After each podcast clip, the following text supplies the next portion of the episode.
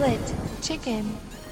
Olá a todos, bem-vindos ao 45 episódio da quarta temporada do Split Chicken. Eu sou o Ricardo Correia. Comigo tenho uma pessoa que, se fosse um super-herói, era tão badass que não tinha alter ego. Porque ter um alter ego é coisa que. Para meninos. Sim, para meninos. Obviamente que seria um super-herói que teria esse potente nome de Rui Parreira. Rui, como é que tu estás? Estou muito bem, obrigado. Desde que não seja daqueles que, que se tornam em miniatura, está tudo bem. Portanto, esquece. uh, Tão Já bom. sei que vamos falar disso para a frente, Sim, mas, mas não, é tão bom, tão bom, tão bom. Quer saber, bom, meu? Tão bom, tão bom. Como é que tu Muito bom, estás? Tô- Como é que foi a tua semana? Estou estou muito cansado. Olha, eh, estou a gravar, estamos a gravar este podcast depois de eu sair de uma estucha de duas horas de sistemas operativos da Apple. Portanto, hoje foi o dia em que eles eh, começaram a, a- o, evento anual de developers e então é onde eles anunciam atualizações do iOS, do iPadOS, do macOS, do Watch, O Apple macOS que Watch agora se OS. chama Ventura, não é? Epá, é tudo e mais uma coisa. Chama-se Ventura, o novo Mac. Yeah, Coitado. o novo Mac OS. Eh, epá, e é uma estucha porque, pronto, é as funcionalidades eh, de cada um deles. Ainda, ainda se estava à espera que, que, que a Apple chegasse à frente finalmente para anunciar eh, a aposta na realidade virtual. Eh, e, e neste caso, eles já registaram o Reality OS, portanto, esperava-se que anunciassem o headset deles hoje. Não foi o caso, ainda bem, senão era mais trabalho. Uh, mas pronto, é isto. Uh, duas horas depois de um dia de trabalho, porque aquilo começa às 6 horas de Portugal, que ele é às 10 da manhã lá em, em Los Angeles, né? É, são 8 horas de diferença e para nós apanha sempre o fim do dia e é sempre às 18 horas. Uma pessoa leva com o trabalho e tem que levar com uma conferência gigante, neste caso. E pronto, e estou aqui com uma hora de descanso entre, entre acabar o trabalho, jantar e vimos para aqui. Né? Ricardo, tivemos aqui a falar um bocadinho antes de começarmos o programa, mas é isto. Uh, hoje, se vejo a cama à frente, isto não importa para o pessoal que nos está a ouvir, nem está a ouvir pensar que é da hora, mas, uh, mas é mesmo assim. É mesmo assim. Olha, Rui, eu esta se- semana. Ah, desculpa, não, Não, continua. não, ia dizer como costuma dizer quem, quem, quem corre por gosto não cansa. E estamos aqui, eh, posso estar cansado antes de começar, mas ali a bolinha vermelha quando acende da gravação, Ricardo, estamos aqui. Estamos aqui a bombar, temos aí muita coisas para falar, não é? Olha, Agora eu- sim, já podes. Eu esta semana, esta semana vou regressar aos eventos, aos espetáculos. Vou ver o John Cleese, finalmente, dois anos depois Ah, da era. data inicial, ou mais dois Uhum. anos, esta semana. E estou, estou com muita Vais com o curiosidade. Em- não vais ou não? Eu acho que ele vai no mesmo dia que eu, sim. sim. Ah, é vários dias diferentes? Ok. Epá, sim, ele para cá. Isto esgotou tão rapidamente que eles foram abrindo dias, acho que essencialmente, isto já, desde, já em 2019. Uhum. Que eu acho É que ele tem para aí seis, é, seis ou sete dias. Ele diz que é a última turnê da vida dele, que ele já está com 82 anos. Claro. Aliás, a turnê chama-se precisamente Come See Me Before I Die. Exatamente. não mais sugestivo que esse. Não... É como os Iron Maiden. Exato. É, venham antes que, antes que a gente morra. E é o que eu vou fazer. Por acaso, este fim de semana foi Guns N' Roses. Pá, eu ainda tive Vai, Não Vai para levar a Mónica. E eu acho que foi muito bom.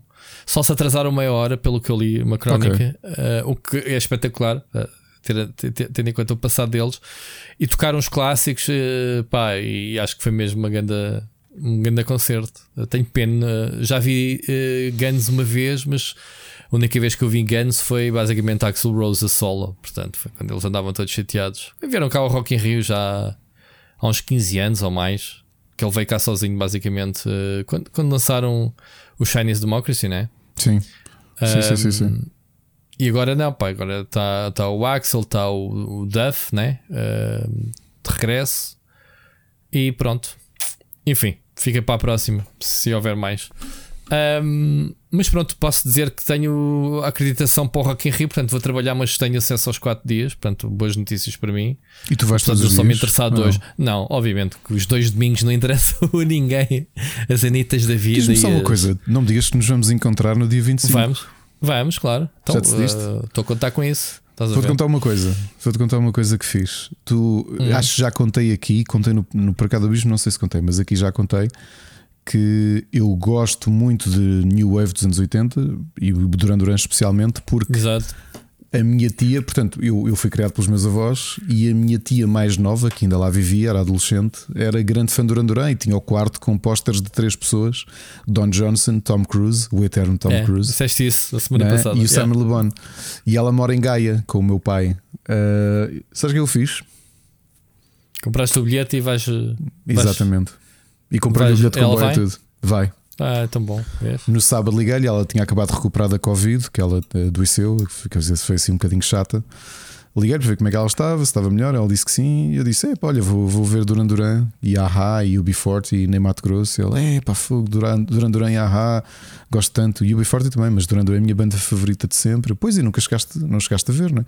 Porque, por exemplo, quando eles vieram cá a primeira vez em 81, ela era muito miúda, ela devia ter 11 anos. Uhum. E entretanto não, não, não conseguiu vê-los. E ela: Não, não, pá.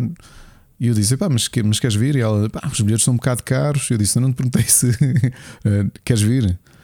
Uh, e fiz-lhe essa surpresa de pá, porque realmente é assim: se tu não moras em Lisboa, não é? é viagem, estadia, é, torna tudo muito mais, torna mais muito, caro. tudo muito mais caro e, e, e, e Vais recebê-la é aí ou tem onde ficar? Vai ficar em casa do, do meu avô, do pai dela. Do teu avô, é verdade, sim, sim. E ela. E eu, então liguei e disse assim: Olha, faz-me só um favor, uh, dá-me o teu número de cartão de cidadão. Então, mas porquê? Ah, porque estou a reservar os bilhetes de comboio. Uh, ouve, ela ficou mesmo muito contente. Ela diz: pá, nem acredito, vou ver Duran Duran. E eu vais, sim senhor, vais ver Duran Duran. Estás a ver? Um, muito fixe. Pois vamos nos encontrar todos. Basicamente eu vou ter contigo. Quer dizer, não. Nesse segundo dia tenho que ver o que é que vou fazer, mas yeah. muito, acho que tem um cartaz, é dos melhores cartazes deste ano, sabes? De, aquele dia, pelo menos para, para, os meus gostos, é mesmo dos melhores cartazes sim, que eu vi este ano. Vai ser eh, sim. imperdível. E tens Bush também, parece que não é uma banda que já nos meus anos 90 fartei-me de ouvir. Nem me lembro desses, normalmente é uma que eu não ligo muito, sim, mas é sim, mas sim. Está é lá, mas, mas está antes, lá, antes, é? Bush, antes Bush de que chutes, né? Como tu estás Foi, a dizer, pá, de longe, chutes estão todos. chutes está no primeiro dia. Eu, eu, gosto muito de music, como tu sabes, e ando para ver há anos e vou vê-los agora no Rock in Rio. Vais levar a, a Mónica? Não, eles não querem ir. A Mónica ah. dá-me a dizer: quero ir ver este, este, este, este e este, que não vem em Portugal este ano sequer. Portanto, esquece. Então, pronto, olha. Uh, enfim. Falando em surpresas, Sim. Rui, esta semana, falando agora do Split Chicken Universe, estreia um podcast novo na sexta-feira. No feriado, é, portanto, não, enquanto, estiverem a enquanto estiverem a aproveitar, e tu próprio, não é? também não sabes o que é que é. Aliás, tu não vais ouvir até, até estar publicado, que é aquela Fiz. coisa boa, boa de, de, estar de fora. De estar de fora, não é? Porque, como, como eu também já tenho acesso, já estou a fazer esse trabalho, já não fica tudo em cima de ti. Uh, o trabalho de fazer upload de. De episódios. Uh, Sexta-feira estreia um novo podcast. Portanto, quem, quem estiver a aproveitar a sexta para, um, para descansar um bocadinho, aquilo que vos posso dizer é que vão ter. Vão ter aqui. Uh, não é muito longo, uh, Rui. Vou-te dizer que. Que isto é cerca de. 3 horas. Não, não, não, não é tanto. São. Uma hora e 13. Ok. Ok. Uma hora e 14. Não, não, não é muito, ok. Mas eh, acho que vão gostar muito. Eh, e era aqui uma coisa que eu e o Rui já debatíamos a possibilidade de nos estendermos em algumas áreas para este. Para este para esta abordagem e, e finalmente vai acontecer, não é, Rui? Portanto, é. quem, quem me dera ter, ter força uh, tempo e força de vontade para, para tirar da gaveta algumas das coisas que Olha, temos. Mas já te dei este Aos conselho poucos. porque, quer dizer, uh, também não sou propriamente o, a pessoa perfeita para te dizer isto, mas eu acho que a melhor coisa é simplesmente meteres na cabeça e, e é pensares o primeiro e a seguir vais sentir Just obrigado a fazer o resto. É, o problema porque, é esse. Porque eh, já no outro dia usaste essa expressão que infelizmente nós conhecemos muita gente assim e pessoal, desculpem, eu sei que a expressão é altamente brejeira, mas representa na perfeição aquilo que nós queremos dizer. Há, há muita gente que tem a chamada de forma popularucha tesão do mijo. Que uhum. é como quem diz, uh, tem muito entusiasmo no início e rapidamente uh, desiste. Uh, mas como já devem ter reparado, não é um, isso não é uma, uma característica que nem eu nem o Rui tínhamos, por isso é que estamos juntos a trabalhar há tantos anos e, e se calhar é por isso é que nos demos bem logo quando, e por falar em anos, esta semana comemoramos 3 anos de podcast. Ai, eu já não é? lembrava disso, é verdade. É, é, também, são coisas tão. Epá, a gente dá pouco valor a, a este tipo de. Uh, ainda, ainda há bocado estava a dizer: epá, olha, o Mocas faz anos e não lhe parabéns. Eu sou despegado. Epá, eu, as pessoas que me conhecem se eu me esquecer de dar parabéns, epá, eu não ofereço, por exemplo, prendas à minha filha, a minha mulher é que trata dessas coisas. E, e, uh, no dia 1 de, de, de, junho foi dia da criança, epá, e nem sequer me lembrei, porque eu acho que é todos os dias. Estás a ver? Este tipo uhum. de, de postura, e eu peço desculpa, não é por mal, eu sou assim. E, e esqueço-me para tudo. Esqueço do, para o lado que nos toca, neste caso é o aniversário do podcast. Podíamos estar a fazer aqui uma grande campanha, um mega passatempo, ir para as redes sociais. Uh, epá, yeah, dissemos aqui a semana passada. Quem quisesse nos mandar uh, mensagens, uh, dizer qualquer coisa, né? acho que só recebemos uma neste, neste aspecto. Uh, e se calhar vamos ouvi-la já a seguir. Rui, já não me lembrava, portanto. Já é... nem te é- lembrava. Eu nem sei qual é o dia certo. É, eu, é início de junho. É, eu acho portanto, que é, ou já foi ou, ou está a ser. É como, quando, com, com, quando contámos os 100 episódios, era ali 100 mais ou menos, mais 5, menos 10. é, é, um bocado por aí. Mas eu posso ver aqui rapidamente quando é que publicámos o primeiro hum, episódio. Olha, também era por aí. Já agora, enquanto faz isso, deixa-me dizer que enquanto estava aqui a olhar para, o, para, o, para a data, quando começava, hoje é o. No outro dia dissemos que era o episódio 444, portanto, o vizinho do demónio.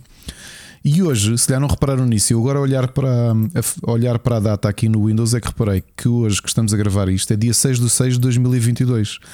E agora entrando naquele sistema tipo teorias da conspiração baradas, se uhum, somares os, os algoritmos todos do 2022 dá 6, portanto hoje é este é o episódio do demónio. Ei, que caraças, meu. É verdade. Tu e os números da bruxa. É verdade. Vá lá, vai, meu. Uh, mas pronto, estava-te uh, a dizer: o primeiro uh, podcast que lançámos foi exatamente no dia 4 do 6. Portanto, fizemos sábado. Olha, parabéns. fizemos sábado, uh, 3 anos. Portanto, Ricardo, parabéns. Está aqui a data é, parabéns, do Rui, parabéns a todos por nos terem, um, nos terem por nos acompanharem sim, ao longo deste tempo é, todo. Isto, isto é, um, é, um, é, é, terapêutico para mim e para ti, obviamente, um, e obriga-nos, como, como dizes bem, a estarmos uh, estarmos aqui em cima das novidades e isso. Uh, epá, posso dizer que neste momento fazer podcasts dá muito mais gozo do que estar a fazer vídeos e lives e isso. Desculpem-me quem me segue. Por uma, uma, simples razão também, obviamente, de, de a, a, quem é que tu chegas a mais pessoas, porque assim, o YouTube já matou o meu canal, como já aqui falámos, não é? O canal uh, não entrega o, os, os é a mesma coisa quando eu faço, por não ter, ser regular também. Já nem, nem queres que eu fale sobre artigos escritos sobre indies, não é? Pronto, há mais, há mais gente a ouvir aqui. Tu, pronto, mas é assim, isso é tão secundário que nós, enquanto isso nos der gozo fazer, dá, um, dá não, é, não, é, não é por aí. Mas pronto, gosto muito de podcast. Aliás, eu queria mesmo. Um, começar a pensar em novos programas, abordagens diferentes, coisas a solo, coisas, uh, obviamente, com mais pessoas mas as ideias há de surgir. Mas isto também quero que o país também esteja preparado para, para receber os conteúdos de podcast de, de uma forma mais natural, portanto, deixar de ser um nicho, né? porque o podcast em Portugal ainda é uma coisa que está muito no início.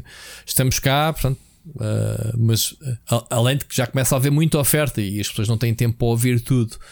Uh, e portanto, nós tentamos da maneira como a gente sabe fazer, tentamos aqui diferenciar um bocadinho, mas estarmos sempre presentes. Portanto, há pessoas que se calhar ficariam chocadas se a gente dissesse: Olha, vamos eh, parar, ou vamos de férias, ou, ou isso, porque eu sei que há pessoas que dependem um bocadinho não é, uh, da nossa companhia, uh, tal como eu dependo da tua companhia aqui à segunda-feira a gravar, e nós temos este compromisso quase que tão natural das nossas vidas. Um, e isto é o reflexo deste, desta continuidade. Três anos, pá, é, muito, é muito tempo, muito episódio já que gravámos, Ricardo. Um, com isso, temos, uh, além disso, temos um podcast para gravar do Super Finisher em breve, não é? Saiu um novo episódio do Hell in the Cell, certo? É, eu vi praticamente todo em direto ontem. Ok, Epá, eu nem sequer vi ainda, mas pronto, uh, temos que combinar para a semana, provavelmente, uh, durante os, os feriados, fazemos aqui a nossa, nossa reviewzinha. Temos que combinar depois, fica já aqui também o, o anúncio. Um, Quarta-feira temos Crónicas do Nada, mais um episódio que o Carlos nos trouxe a última muito divertido, como sempre.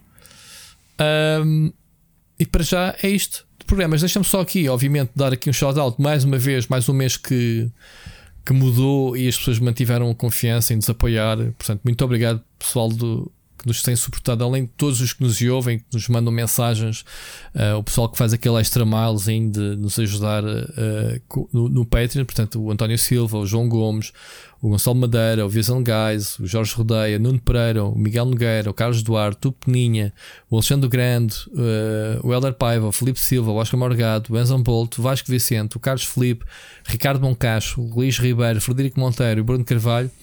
Independentemente do valor, malta, muito obrigado a todos. Um, esta semana lançámos finalmente o passatempo do referente ao mês de maio, Ricardo. O Dolman é um jogo, pá, das poucas novidades do mês, acho que é um, um título muito interessante para Steam, portanto dá para mais pessoas poderem uh, participar. Uh, né, Ricardo? O uhum. jogo, um Souls-like uh, de ficção científica que eu até já trouxe para o canal, porque tive a jogar um, um tempo. Um jogo interessante para quem gosta do género. E vamos em breve, quanto antes, uh, anunciar o passatempo de junho, que é para não ficarmos tão em falta como ficámos o mês passado.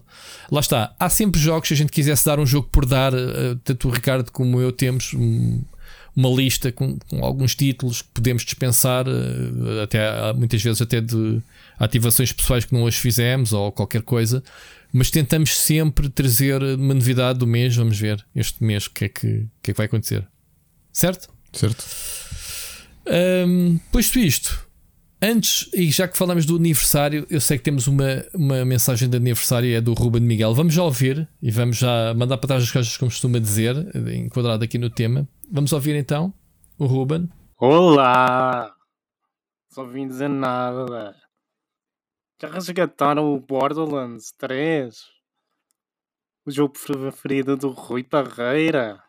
É, resgatei. E só vim dizer um parabéns ao Rui e ao Ricardo estes três anos lindos de Split Chicken. Obrigadinho por me ouvirem. Até para o ano. Está. Até para o ano, Ganda Ruben. Ruben. Estás a ver a influência do, do Carlos Duarte? Agora toda a gente Agora cumprimenta. olá! um, obrigado, Ruben, pelo, pelo teu shout-out. Uh, eu acho que há muita gente que ainda não, não, uh, não ouviu a parte em que falámos das mensagens. Não tenho a certeza que íamos receber mais. Uh, há pessoal que ainda tem muitos episódios em backlog e eu vejo isto uh, com a. com a quantidade de, de, de, acessos aos episódios anteriores continuarem a subir de semana para semana. Portanto, a gente não, vai, não olha só para os números do último episódio, né? Porque sabe metade das pessoas, pelo menos, eh, só vai ouvir esse episódio daqui a não sei quantas semanas. Portanto, é isto, o backlog que o pessoal se vai queixando. Culpa disso somos nós, obviamente, também estamos aqui a encher uh, a rede com muitos bons episódios. Uh, mas pronto, Ricardo, avançamos para as notícias. Até estou com receio. Siga. Notícias da semana. Então, olha, eu quis começar logo isto. Eh, podíamos falar nisto nas recomendações uh, de jogos, mas eu quis trazer logo o Diablo Immortal. Tiveste a oportunidade para instalar e jogar? Não, ou, não. ou eh, estás naquele grupo de pessoal que pergunta se vale a pena ou não instalar, não é? Não, tenho mais que fazer, só, só isso. Tens mais que fazer. não, não, não calhou. Estive, estive com muita vontade de. Aliás, tu passaste o fim de semana. Já agora, para vocês terem ideia, vocês ouvem o Rui na, nas lives à sexta, no podcast à terça, mas eu tenho um grupo onde o Rui uh, é uma espécie de líder de uma seita religiosa. em que tem passado semanas ou meses, uh, todos os dias, a falar do Lost Ark, como quem está a falar do novo Evangelho do Senhor, e passou este fim de semana todo a falar do Diabo. Immortals. Ah, eu no sábado li as minhas notificações, fui almoçar e quando voltei a ter um screenshot tinha 161 mensagens novas. Estava o Rui a Estava dizer. a falar com, com o Seixas. O Rui chegou a ah. dizer: e ao quarto dia o Senhor Diablo Immortals chegou e abençoou-nos a todos com a sua presença e disse que o mundo era bonito. Rui fez é a, homilia, a homilia do é Diablo é Immortal. Parecido.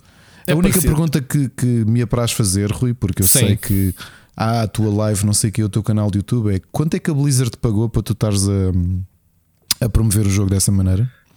Muito. Então, ah, então só, o goodie bag que eu recebi então, nem sabes, sabes que a Blizzard manda no Natal caixas com cenas e canecas e não sei o que. Então, isso do Diablo Immortal, eu é que ainda não fiz o unboxing da cena. Recebeste agora a série? Claro que não. Ah. Quase te enganava agora. Nem sei se há. Não, eu vou te dizer porquê. Porque eu às vezes recebo assim umas surpresas. Olha, as últimas que recebi de surpresa foi. Da Blizzard? da Blizzard, eu acho que te mostrei Uhum. quando tive. Não, foi depois de tu ter estado cá em casa. Foi um salário pimenteiro do, War- do Warcraft e tu não dirias que aquilo é do Warcraft. Ah, Eu não recebi nada disso. Estás a ver? Pronto, Eu vês? recebi. Sei lá, quando saiu a última expansão, além de ter recebido a edição de colecionador da expansão, recebi um press kit que trazia uma caneca. Eu acho que ainda tenho ali na caixa. Ainda nem sequer eu tirei eh, uma, uma assim simples. Não, não recebo assim muita coisa, uma t-shirt ou assim de vez em quando. Mas em relação ao Diablo, está a haver. eh, para já, este jogo eh, está morto à nascença eh, para as pessoas. Ou seja, andamos aqui a debater a qualidade do Immortal há 4 anos, desde 2018, né, quando ele foi apresentado, foi aquela vergonha de. vergonha alheia, não sei se. Da reação das pessoas, se a própria Blizzard, ou seja, a Blizzard eh, fez um erro de casting em vez de anunciar o Diablo 4, que pelos vistos já estava em produção e foi anunciado um tempo depois, como remedeio, mas foi anunciarem o Immortal, o, o Diablo Immortal, como no, pá, não digo o novo capítulo da série, mas o passo seguinte do franchising. E as pessoas, em plena BlizzCon, eh, alguém que diz nas perguntas, né? porque tens aquela cena em que podes fazer intervenções com, com os painéis diretamente, eh, com, com o palco, e diz isto é uma piada, não é? E que responde, coitado, acho que a pessoa, não sei se era da Blizzard, se era da NetEase, eh, a dizer: então, mas toda, vocês- toda a gente tem um telemóvel, certo? Com quem diz: man, estamos a fa- fazer um jogo para todos. Ah, desde aí que houve muita polémica e nunca ninguém levou a sério este Diablo Immortal. E a Blizzard do outro lado a dizer: man, isto não é um, um, um jogo demorado, não é um jogo principal, mas é um jogo que transpira ao universo Diablo. É um, é um jogo. Ahm, Deixa-me dizer-te que ah, o jogo está com um aspecto brutal, é divertido e tu estás a jogar este jogo no telemóvel. Eu digo telemóvel porque isto é um jogo feito para telemóvel e as pessoas, parte, ah, lá está, erro de casting número 2 foi a Blizzard ter anunciado este jogo para PC. Não deveria ter feito. ah, porque há muita gente que já se esqueceu das palavras da Blizzard, que ainda hoje estava a falar com o Seixas sobre isso. A Blizzard disse que foi o Diablo Immortal é um jogo de telemóvel que também corre para PC. Ou seja, nós estamos a fazer o port para PC para que vocês não estraguem a vossa experiência a jogá-lo no BlueStacks e naquelas. hum, naquelas. hum, como é que se diz? Aqueles uh, ports né, de, de, de Android para correr uh, no PC. Então eles preferiram lançar uma solução de raiz, tu instalas mesmo na Battle.net. Uh, tens algumas configurações básicas de PC, mas não é um jogo de PC. Não podes, por exemplo, eu não tenho hipótese de escolher a resolução 4K, porque percebes? É um, é um jogo. eh, Nem sequer o jogo, Ricardo, nem sequer o jogo. Eu tenho um PC que jogo jogos qualquer, eh, com tudo no máximo a 4K, e o jogo, este jogo porta-se melhor no telemóvel do que no próprio PC, a nível de ligação, a nível de estabilidade. Estava a jogar ontem no centro comercial o jogo, fluidinho, joguei muito bem, e no PC há muita soluço, há muita. Pronto, nota-se que o jogo não foi feito para PC. O problema é das pessoas pensarem que estão perante. hum, estão a projetar isto que está a acontecer, já lá vamos, a polémica das microtransações, a projetar para o Diablo 4. E isso eu não acredito. É estúpido as pessoas pensarem, eh, em primeiro lugar, que estão a jogar um jogo que foi desenhado para PC, porque não foi. E depois o problema da Blizzard também é esse, que foi trazer o ecossistema daquilo, daquilo que é um modelo de negócio eh, free to play, agressivo eh, e, e altamente predatório que existem neste tipo de jogos, RPGs, eh, aliás, MMOs, porque este Diablo é o Lost Ark do Diablo. Lembras-te de dizer que o Diablo 4 tinha que ser o Lost Ark, Ricardo? Sim, sim.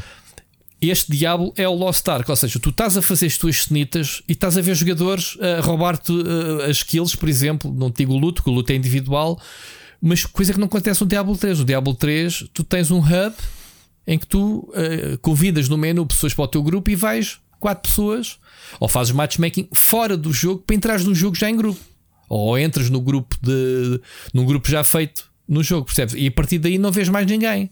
Isto é o Diablo 3. Este não. Este é um MMO. Tu entras na cidade e tens montes de pessoal e andas pessoal a fazer as missões contigo na floresta e não sei o quê. Portanto, isto é um MMO. É o Lost Ark mesmo. Era aquilo que eu queria ver no Diablo. Um, e então, uh, o que é que acontece? Uh, uh, tudo, todo o ecossistema do, do, dos jogos, um jogo da NetEase, há ali malandragem, porque eu não me lembro qual é o nome do jogo, eu até colei aqui no, no fim de semana. A NetEase fez aqui há uns anos um clone do Diablo. Foi altamente criticado, mas era um clone tipo na Coreia ou na China, ou não sei, acho que eles são chineses. Um, que vais olhar para a interface desse jogo e olhas agora para Diablo Immortal e é a mesma coisa. Portanto, daí o pessoal dizer que o Diablo é um reskin desse tal jogo. Quando esse jogo roubou basicamente o conceito de dungeon crawler do Diablo. Ok? Só que lá está, interface adaptada ao telemóvel, estes gajos têm o know-how. A Blizzard não trabalhou do zero, percebes? Uh, foi buscar uh, exatamente uma parceria com uma empresa que sabe fazer isso. O problema é que a parceria, além de da adaptação ao jogo para telemóvel em termos de controles e interface, que diga-se de passagem, uh, está bem feito. Eu acho que não me lembro de ter jogado tanto tempo seguido um jogo de telemóvel como joguei Diablo, e, e já lá vamos à parte do estar divertido ou não. Um, trouxe também para uh, trouxe também para, para um jogo da Blizzard o ecossistema de microtransações uh, agressivas que tem. Então, epá, o jogo uh, é pay to win? Perguntas-me, né? Quem é a pergunta? É, é pay to win. Tu há. Tu, tu, para fazeres aquilo que eu mais gosto de fazer no Diablo 3, que é fazer as rifts, digamos assim, as, aquelas dungeons para buscar gear melhor, para continuares a avançar e, e a chegar, tu vais ter que uh, investir porque o jogo não te deixa aquilo chamado de umas creches. Eu, eu, nem sei bem, porque eu sinceramente ainda não gastei um tostão no jogo e se calhar não estou interessado em fazer esse tipo de conteúdo. O que a Blizzard defende é que para fazeres a história e acederes ao boss final e, e a raid, isso tu não precisas de, de pagar microtransações. Não precisas. Podes ter que demorar mais tempo a fazer, mas lá está, aí entra o grind um grind típico. Há muita coisa aleatória e, e, que o jogo também. E o jogo funciona como uma slot machine. Tu metes lá 10 paus, 20 paus, whatever, e não tens a certeza se vai haver um drop rate. Tanto que o jogo já foi proibido, nem sequer foi lançado em dois países, né? Ricardo, Holanda né? e Dinamarca, já nem sei. Aqueles do, ou Bélgica, já nem sei qual foi os dois países do norte da Europa que, que já têm as leis contra as loot boxes. Sim, sim. Uh, e que o jogo não saiu de lá. Porque é isto, eh, se houvesse uma regulação e chamar a atenção que a DECO em Portugal já está a mexer com os jogos de loot box, para quem não sabe, eu mais tarde hei de fazer, ou hei de trazer para o podcast, ou hei de fazer um, um blog sobre isso.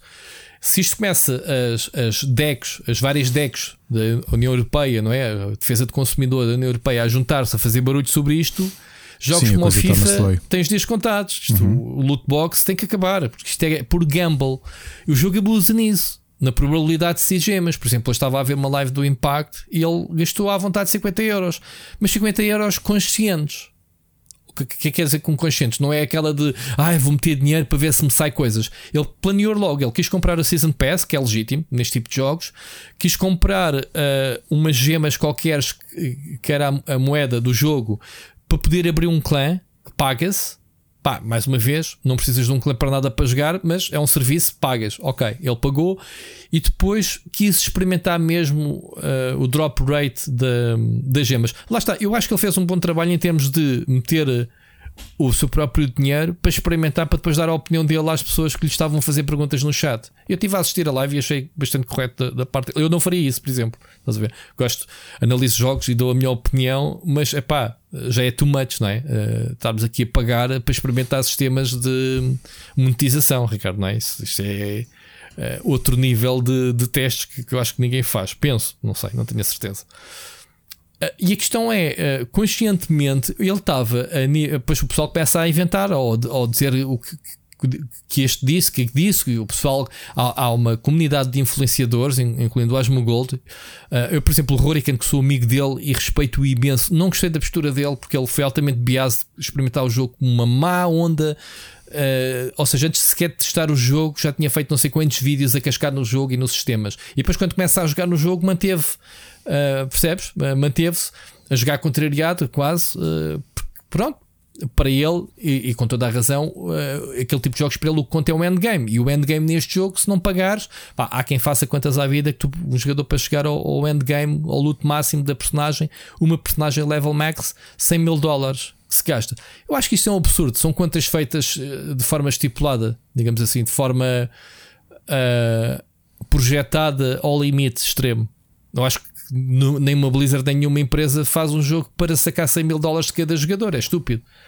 Apesar de haver quem, quem o pague, né? Uh, se tiverem meia dúzia de pessoas a pagar, ou o que seja. Mas aqui a questão é: precisas de pagar? Se calhar precisas para um certo tipo de conteúdo. Para aquele pessoal que faz a história, é pá, já, fixe. Uh, acabei a história, acabou. Não, pá, não precisas pagar um tostão. Depois estavam a dizer que havia paywalls tipo nível 30, paywall. Mano, já vou nível 34 e, e foi tudo fluido, nem dei conta. Uh, foi tão rápido uh, a jogar meia dúzia de horas tanto no jogo. vi o impacto hoje. o que é que gastou? Vá que tenha gasto 50 euros. Estava a nível 50 e tal. Acho que o level cap é 60, não tenho a certeza. Estás a perceber? Os conteúdos estão lá, agora as pessoas ficam chateadas porque tem, por, por exemplo, o Hurricane estava a dizer: Ah, não sei o quê, uh, estou a nível uh, 36 e eu para avançar na história já me está aqui a dizer que preciso de nível 40. Pá, então, mas isto não é assim, os RPGs e os MMOs não são assim. Do género, olha, avançaste tão rápido que agora para avançares na história precisas ter um mínimo nível. Isto não é, isto é uma coisa nova, exclusiva do Diablo, Ricardo. Não. Quantos, R, quantos RPGs é que a gente já viu? Man, tu para avançar na história tens de ter este nível. E para as pessoas implicarem com isso. E o que me está a custar imenso é ver as pessoas a darem bash no jogo e vais ao Metacritic, o jogo está com zero, porque isto já está com uma raiva desde o início acumulada que as pessoas esquecem-se. Alguém experimentou o jogo, Alguém se deu ao trabalho antes de ir para antes de ler, antes de ver vídeos, antes de ver os tais influencers, foram experimentar o jogo e se experimentaram o jogo, acharam que o jogo em si é divertido, porque assim, eu estava a defender o jogo no ponto de vista que o jogo está com valores de produção altamente. É um jogo AAA em telemóveis como eu nunca vi. É uma reskin, epá, whatever. Eu entro no jogo, voice acting, grafismo, direção artística do jogo, mesmo a Diablo, mesmo a interface, a jogabilidade joga super bem no telemóvel, como eu te estava a dizer. Tenho o jogo instalado no PC e tenho no telemóvel. Gosto mais de jogar no telemóvel porque, porque sei que o jogo foi feito para o telemóvel. Uh, ontem no centro comercial, duas horas que apanhei, entre aspas, seca das miúdas irem ver lojas. Elas, quando chegaram, diziam: Ah, está chateado, demorámos muito, desculpa lá. Eu disse: Não, estou chateado porque a bateria está quase a acabar. isto era o meu nível, eu estava super divertido a jogar o jogo e, e, uh, e o jogo tem bem de conteúdo gratuito, free to play. Agora, as pessoas que vêm para este, uh, chegam aqui e, e, já começam a exigir dos jogos free to play, uh, que se queixam que os jogos têm que ser pagos, eles têm que ganhar dinheiro de algum lado. Este jogo é estupidamente abusivo. A Blizzard fez um erro enorme. Tens, sei lá, 10 formas de sacar dinheiro e não havia necessidade. No Cidade, a Blizzard, este jogo acho que já é o jogo mais, uh, com mais downloads na iOS e Android, assim tipo em dois ou três dias. Ou seja, vai buscar os fãs da Blizzard, basicamente arrebentaram com, com as lojas para sacar o jogo. Ainda por cima estamos a falar do Diablo, por PC vende bilhões em cada novo jogo. Então, um, ehm, eu acho que a Blizzard, que a quantidade de jogos instalados, se só vendesse skins e um Battle Pass, porque o Battle Pass, pelos vistos, uh, toda a gente compra, já é uma coisa que já faz parte do ecossistema free to play e acho que é atualmente legítimo. Tens o, desde que, o, desde que o, o Fortnite, que ainda ontem saiu uma nova season, pois inseriu foi. isso. Todos os jogos vão atrás uh, com esse modelo que Olha, eu acho foi, legítimo. Foi a é... primeira temporada que eu vi o final da temporada porque o meu filho estava a jogar nos últimos minutos. Viu uhum. o Collision, né, que foi o evento final. Viste depois, ontem o evento? Foi? Não, foi no sábado. No sábado. Ah, no sábado? Sim, no sim. Sábado. Que e agora é o, a ilha o meu filho a dizer: Olha, oh... e depois, opá, isto não está a ligar. Eu não, filho, isto agora vai demorar uns, umas boas horas até voltar a, a funcionar. Que ele não sabia, porque ele ainda não tinha jogado Fortnite nesse, nesse aspecto. Ele viu o evento, o evento final, porque há sempre um evento. Eh, acho que só me lembro da Blizzard fazer isso. Cada vez que havia uma expansão nova, havia um evento de, de lançamento que era assim uma coisa épica. E os Fortnite faz muito isso. Faz, faz. Season para season. É, está muito, muito integrado no no próprio, no próprio jogo, não é? Portanto, yeah. chegaste ali, eram yeah. que acho que eram seis e tal, não, não te quero mentir, em que já nem conseguias hum, já não conseguias fazer partidas normais, só conseguias mesmo jogar o Collision. Uhum. Uh, e o meu filho, como nunca tinha experienciado um, um final de, de season, eh, estava a perguntar: bem, mas isto, sabes porque é que isto acontece? E depois estive a explicar: olha, isto é o que eles fazem no final de season, portanto é normal. Mas foi, foi interessante, foi mesmo interessante. Uh, mas pronto, estava tu a dizer, uh, eu queria ouvir um bocadinho da tua opinião também, mesmo que não tenhas jogado, o que é que tu tens achado sobre tudo isto? O, o, que eu acho é que há muita gente a falar mal só porque sim, só porque a Blizzard é gananciosa e porque a Blizzard nos últimos meses ou barra anos não tem andado propriamente bem em termos no, no que diz respeito à sua posição na indústria. E acho que tudo isso cocktail uh, mandaram. estão a fazer um julgamento deste jogo. Atenção, a Blizzard merece, em parte porque o jogo é predatório. O jogo tem muita coisa que. Uh, epá, quem joga Diablo 3, como eu joguei, sabe que uh, qual é que é o valor das, das gemas que tornam o personagem mais poderosa para ir aumentando as rifts. E a probabilidade disso sair é muito baixa se tu uh, fizeres a rift de borda, sem pagares nada como eu vou fazer, ou se metes as crests que é aqueles multiplicadores de probabilidade de aumentar. Ou seja, é por gamble. É como se tu fizesse o euro, eu faço o euro milhões, ou melhor, eu meto o totobola, cruzinha em cada linha e vais tu na pay to win. Eu quero triplas, duplas e triplas e começas a fazer triplas ao lado. Tu, ou seja, tu pagas muito mais que eu, mas a tua probabilidade de ganhares muito mais dinheiro é mais que a minha. Estás a ver? É um bocado por aí. O jogo tem esse sistema. E isso é que está mal, a meu ver, porque isso é o que dá o, o, o tal. Uh, uh, uh, dá não, é o tal chamado pay to win. Pois há pessoas, ah, mas o pay to win é para multiplayer. Sim, o jogo tem multiplayer, mas é assim: pay to win é eu estou a fazer um progresso de uma forma e tu vens por cima, metes dinheiro. Um, não é que não vais fazer shortcuts em termos de, de evolução da personagem, mas vais ficar com um armamento muito mais rápido, um, mais rápido do que eu que não paguei nada pelo jogo. Ok? Isso faz parte de todos os jogos uh, free to play e as pessoas têm que se meter, meter, na cabeça que é não pagamos, temos que, ou, ou, não jogamos, pronto, que é legítimo que as pessoas não querem uh, saber do jogo, porque simplesmente o Seixas ah, não quero investir num jogo que sei que não vai levar a lado nenhum no fim. Pá, há muito jogo que a gente compra que nem sequer chega ao fim do jogo. Neste caso, ok, ainda vais fazer o endgame. Olha o Cunha, por exemplo, que chega ao fim da história e abandona os jogos, não faz endgame. Para esse público, este jogo funciona bem. Percebes? Está super divertido de jogar. E pronto, agora passo-te. Eu só, eu só não estou a gostar da postura agressiva uh, extrema dos jogadores. De não conseguirem desassociar más políticas, porque o jogo está cheio de más políticas, da qualidade do jogo em si. Ok? A minha primeira é, curiosidade é, é, é de saber se quem comenta se o jogou. Por exemplo, eu não joguei, não tenho muita vontade de o jogar eh, e, e, não por, por estar com o pé atrás com a Blizzard ou por estar eh, pé atrás com o modelo de negócio. Todos nós sabemos como é que funcionam os jogos free to play, no, especialmente no mercado mobile. Eu já estou farto aqui de dizer, por exemplo, o episódio da semana passada do, do Split Chicken foi um exemplo disso, em que eu trouxe essencialmente só jogos mobile porque eu subscrevo o serviço Apple Arcade e prefiro aquele modelo, mas é uma decisão pessoal.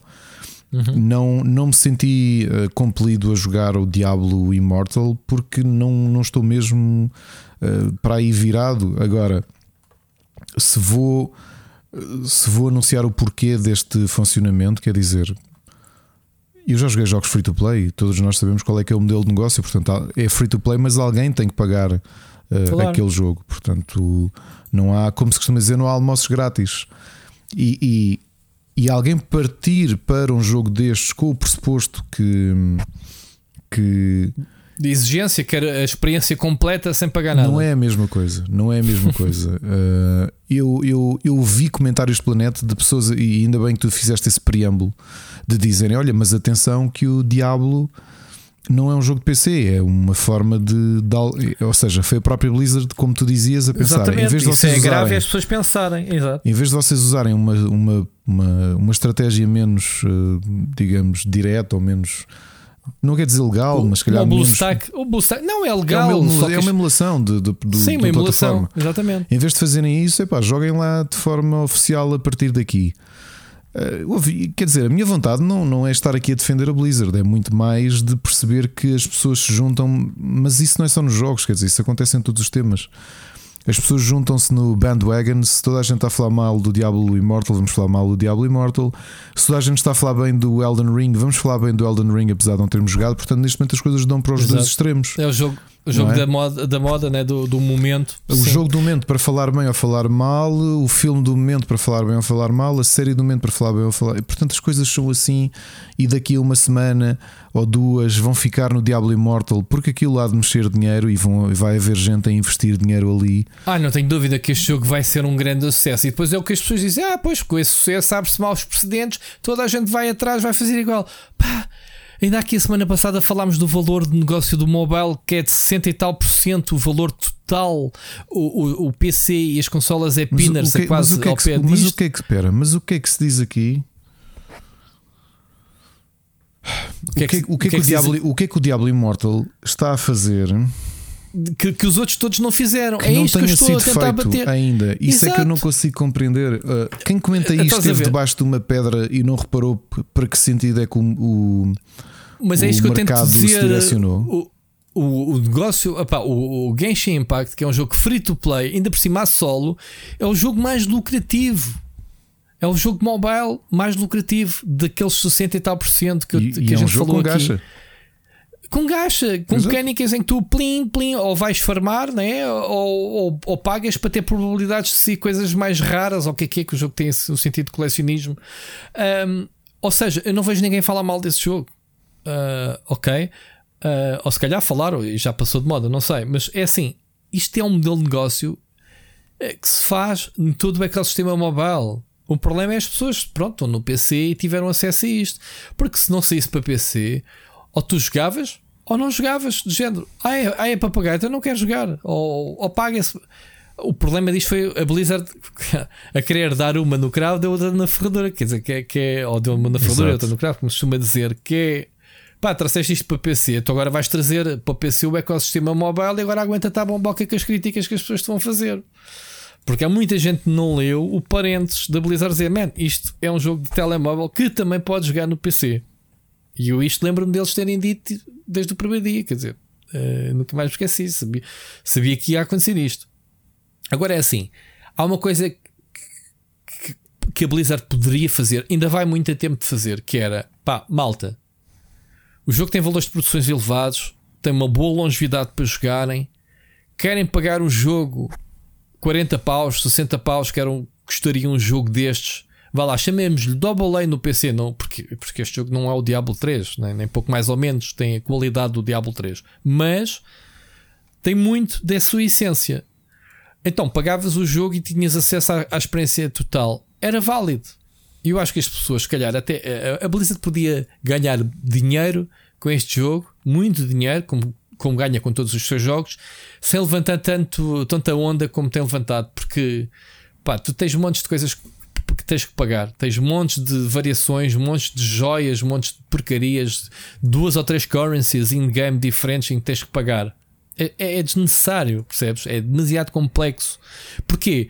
Porque é o, é, o, é o que este tipo de ecossistema mobile nos faz, que é, é baralhar-nos. Ou lá, tu vais jogar um jogo eh, free to play de match 3 e os sistemas que os jogos te apresentam para desbloquear os personagens e acederes ao mapa fazes a tua base, está tudo construído para sei lá, para ficares tipo baralhado, man, e tipo aqui paga-se, ok, paga, olha, vou tipo, mas dão-te coisas de borla para logo a seguir pedir, por exemplo, tal como o Lost Ark, todos os dias oferecem uma arca, mas depois se quiseres outra arca com itens mais poderosos, pagas tipo um euro ou dois euros, está sempre a pedir dinheiro por todo lado.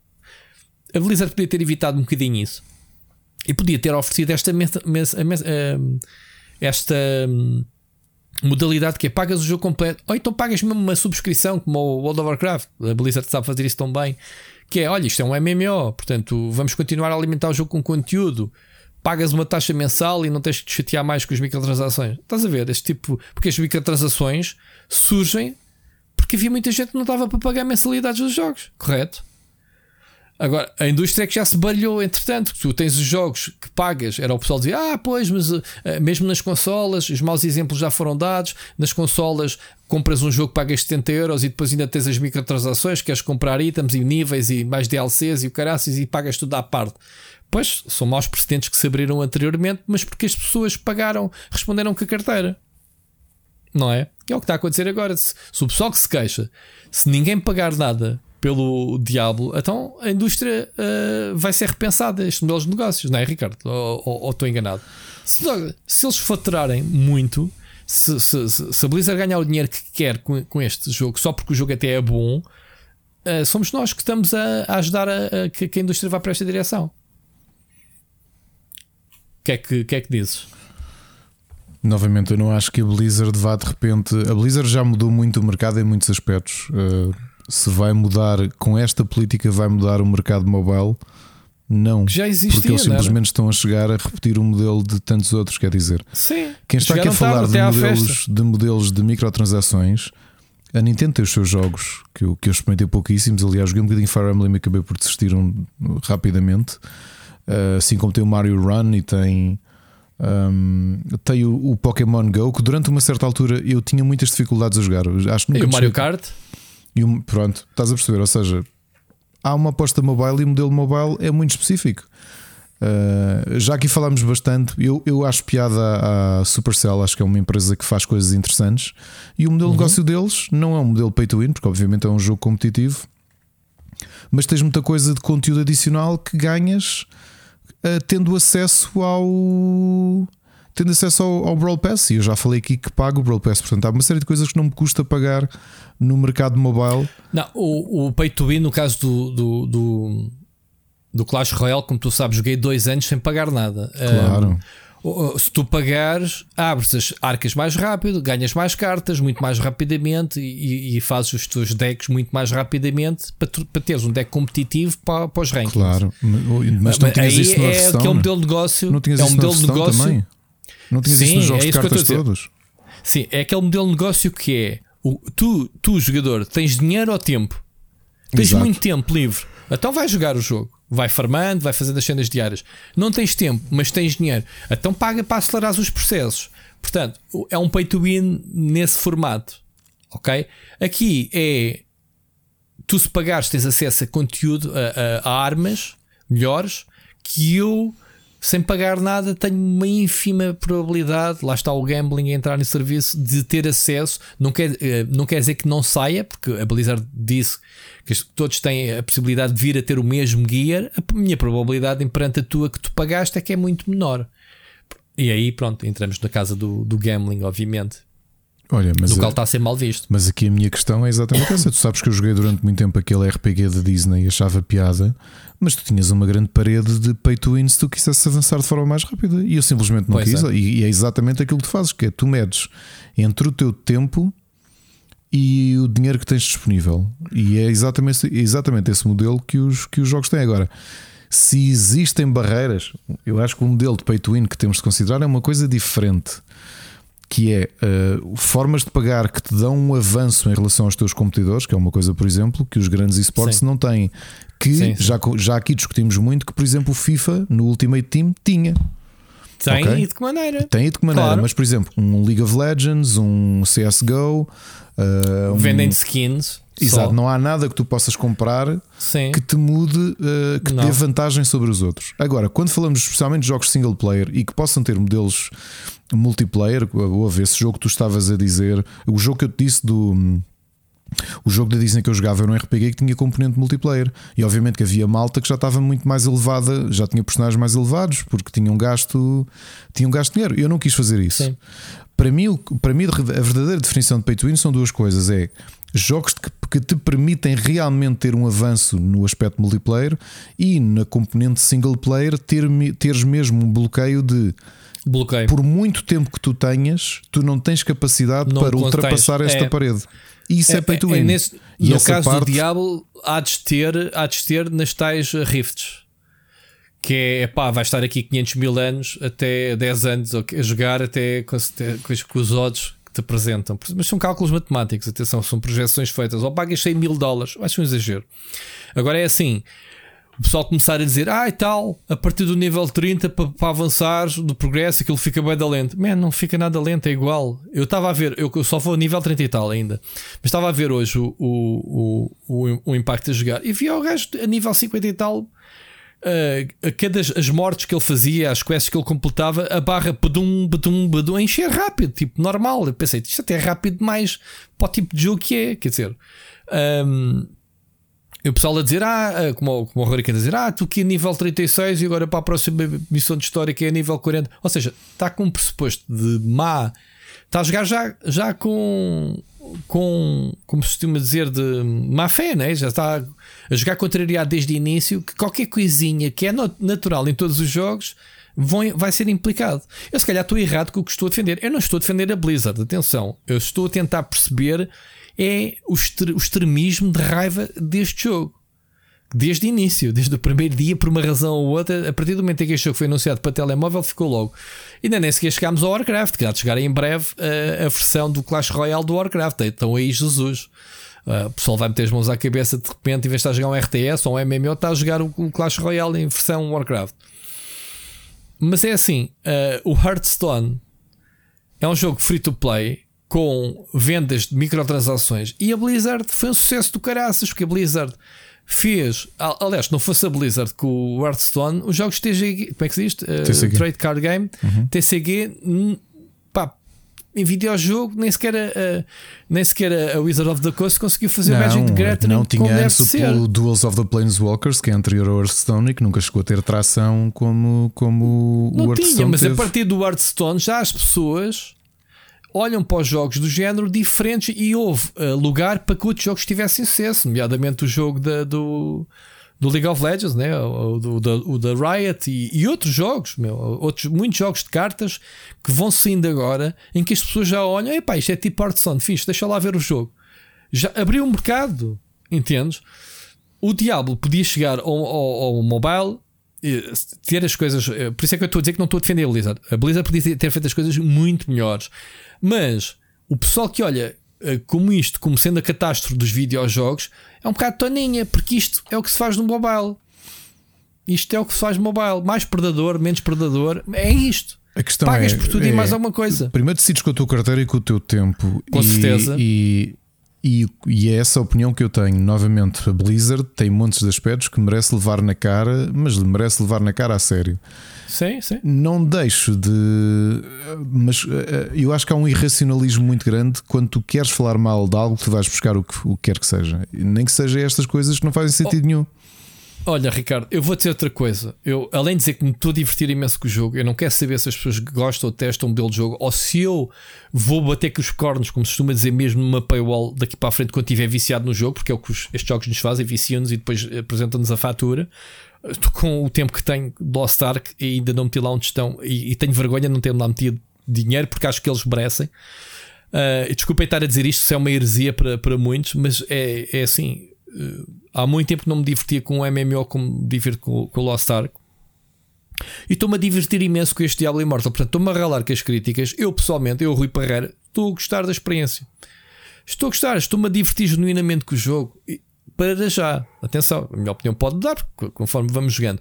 Sabes que o jogo tem uma coisa que a gente andamos a pedir há que tempos e que tem sido prometido e muito poucos jogos fizeram, Ricardo. Ok. Que é, eu estou aqui a jogar no PC, no jogo Battle.net, desligo, sento-me no sofá, ligo o telemóvel, o jogo, conecto-me e o boneco está no mesmo sítio, cross progression, um, cross platform, impressionantemente a funcionar bem.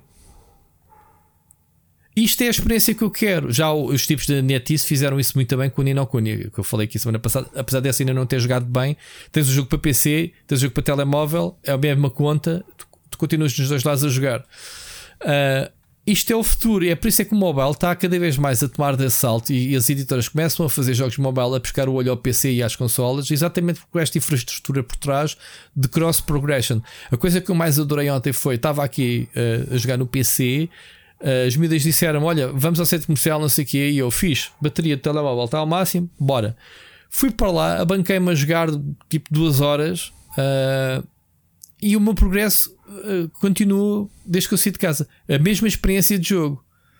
Estás a ver? Isto é o futuro. Falámos aqui que foi um dos, é uma das coisas da semana passada, quando falámos do, da explosão do, do explosão, o telemóvel ter crescido cada vez mais. O cross progression é um dos features mais interessantes que estão a ser explorados atualmente. E vamos continuar a ver. Isto é o tipo de experiências que eu quero para jogos de telemóvel.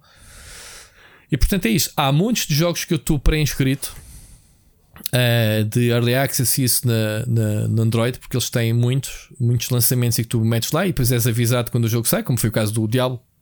Eu dizia o Diablo, eu recebi uma notificação do telemóvel a dizer: Olha, já está pronto a instalar, queres? E há muitos jogos AAAs feitos pelas editoras, inclusivamente, sei lá, agora assim de cabeça não sei dizer nenhum, mas há aí jogos que a gente nem sabe que estão a ser feitos para de, de séries conhecidas e mesmo jogos que têm potencial para serem bons. Eu estou interessado em experimentá-los porque eu vejo finalmente que começa a justificar comprar um telemóvelzinho, é pá, mais porreirinho para jogar. E quando eu digo mais porreiro, não é processador, porque lá está este diabo corre no meu telemóvel que já tem 4 anos, tipo, a brincar. Eu quando digo é um telemóvel que não me aqueça, pá, porque o meu telemóvel a jogar, pá, Até notas o gajo, graças ali a aquecer e a drenar a bateria por causa disso. Portanto, o telemóvel para gaming tem essas capacidades, né? além de processadores para, para correr todos os jogos, a capacidade de arrefecimento e, e de autonomia, obviamente. Portanto, sim, começa a, a pensar que uh, o mercado mobile está a crescer para lá do joguinho. Estás a ver o joguinho, telemóvel. Começa a, a, pescar o olho e este diabo é um exemplo disso. Microtransações à parte.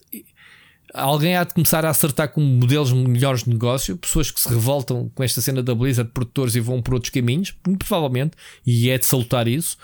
Uh, lá está, lembras-te tu gostas bem do Guild Wars? O Guild Wars uh, nasceu de pessoas que saíram do, da Blizzard do World of Warcraft e quiseram criar novos modelos de negócio para um MMO, não é? Lembras-te disso? Sim, sim. Uh, epá, e pronto, é isto, é a evolução da indústria. Isto. Eu sinto que neste momento o mobile epá, vai-te conseguir oferecer experiências que já temos no PC e consolas, em termos de valores de produção, longevidade Pá, falta é mudar, a, mudar a, mentalidade do ecossistema, porque lá está, ninguém quer pagar por jogos mobile. Pá, eu não. Dar 40 euros por um Diablo, é pá, eu não daria. Percebes? Claro. Logo, é, logo a minha mentalidade. Gosto muito da Blizzard Diablo, mas não daria os 40 euros. Mas essas mentalidades mudam-se com produtos com valor. Pá, se isso acontecer, estamos cá. Portanto, malta, não, não levem este. Isto não é um rant nem a defender nem contra. Eu acho que há aqui bons exemplos e muitos maus exemplos neste Diablo Immortal. Agora, eu pessoalmente não respeito. Uh, respeito a tua opinião, porque não tem a ver com jogares o jogo ou não, é com, com os dados que foram feitos. Mas há muita gente que está a beber opiniões de terceiros sem ter experimentado um jogo que até é free to play. Uh, e que se calhar até se vai divertir com o jogo se se abstrair, abstrair de toda esta polémica em redor. Que é o que eu estou a fazer. Eu estou-me a divertir imenso com o jogo. E reparem, eu tenho lido muito sobre o jogo. Uh, não tenho, tenho visto se, se, a minha opinião pessoal vai contra ou, ou a favor, porque eu tenho ouvido coisas extremas dos dois lados. Pessoal que se está a divertir bué com o jogo, pessoal que se está a divertir e investiu algum dinheiro, pessoal que se está a divertir como eu sem ter investido dinheiro. Pá, depois temos o pessoal muito extremista. Pá, e neste caso até tenho pena o Rurikan tenha uma, uma posição tão radical que ele tem a sua razão. Portanto, ele. Ele, ele é contra, obviamente, modelos de negócios uh, predadoras, e este é, uh, mas acaba por uh, ofuscar um bocadinho um, a essência do jogo em si, que é epá, o jogo em si está divertido, não está, e tu estás a jogar malmente o jogo logo de, desde o início, estás a ver, e não consegues te abstrair e tentares perceber uh, se consegues ou não ter alguma uh, tirar alguma coisa positiva né, dessa experiência. É isto, Ricardo, Diablo Immortal, quase que é um tema, uh, já não vamos falar dele Sim, nas mas acaba por ser dos jogos aqui. mais movimentados nesta semana, não é? Pelo menos daquele que mais se escreveu, Ai, mais se comentou. Meses. É pá, sim, mas é, uh, sabes que hum, é, é, uma escrita muito. É, é, é, é a indústria a aproveitar-se de, de, de, negativismo em relação a isto. Uh, aliás, deixa-me aqui ver uma coisa uh, que eu ainda não fui ver. Eu, eu, vi, eu vi que o pessoal no Metacritic hum, tinha Uh, tinha dado má nota zero, mas tipo bomba. Como é que é? Bomba review, né? Sim. Um, Deixa-me ver quanto é que a imprensa especializada deu ao, ao jogo. Uh, 4 estrelas no Google. Isto dá. O que é que se passa com o site? Está todo marado. O, o, o Metacritic está. Olha, está em baixo, quase. Não é? Está todo arrebentado o site. Must play. O, o Diablo está com uma nota muito positiva. Estás a ver? Lá está, eu não, eu não li nenhuma review ainda assim oficial. Um, yeah, o, o Metacritic está em baixo, não sei se consegues abrir ou não do teu lado, mas está com 4 estrelas. Está com, ah, está com 79%. Pá, para um jogo afinal tão mau para a indústria, 79%. Uh, média não, de não sei quantos. Uh, mas pronto. User score está a 0,8. 81. Estava aqui o Eurogamer a postar. 81, ah, mas só baseado em 6 críticas. Pronto, deviam ser mais algumas. Seja como for, uh, vejam, vejam o jogo. Epá, percam uma horinha com o jogo e vejam logo se vos cheira mal o sistema de negócio. Pá, ao início, os menuzinhos todos e não sei o quê. Mas depois vejam a experiência do jogo em si, se não é muito divertido. Eu gosto, pá. Temos sons, o drop dos itens faz tudo lembrar Diablo 3. Os sons, há ali muita, há ali muita, Ricardo. É um reskin, mas há ali muita eh, reciclagem de Diablo 3, ok?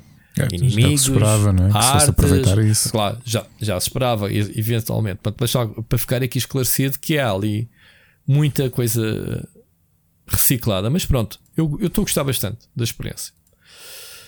E pronto, olha, uh, vamos avançar, vamos ouvir a próxima mensagem aqui, se calhar para diluir um bocadinho este negativo, negativismo. Eu acho que não fomos negativistas, eu acho que somos, acho, acho, acho que convém às vezes fazermos um bocadinho de advogado do diabo para podermos perceber os, os vários pontos da, da situação, não é? Uh, digamos assim. Uh, vamos ouvir a mensagem do Carlos Duarte? Vamos lá. Olá. Olá.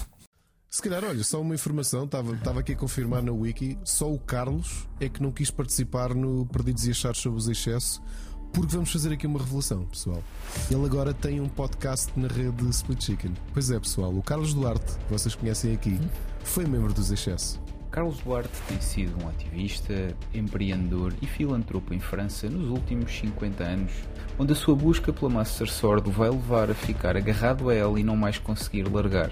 É nesta altura que um senhor que se assemelha ao Ganon vai levá-lo para o UK num caixão, enfiá-lo na TARDIS e Carlos Duarte acordará nos anos 60. Quem é que terá sido este resistente? Foi o Carlos Duarte. E eu explico porquê. Foi o Carlos Duarte. Eu também acho eu que foi o Carlos porquê. Duarte. Porque foi quarta-feira, dia 4 de maio. Foi, mais, foi depois dele entregar o episódio. E ele pensou: agora tenho um bocadinho de tempo livre. Vou jogar o meu jogo favorito, que é o Babylon's Fall. Só que teve online sozinho o dia todo. Carlitos usa o seu conhecimento do futuro e, em vez de comprar um almanac com todos os resultados esportivos da seleção francesa, faz nada. Exceto imiscuir-se nos eventos da história francesa até conseguir fundar uma gigante dos videojogos. E agora ele começava um dos próximos episódios com Eu sou aquele que te quer e mais Bater. ninguém. ai ai, é excesso.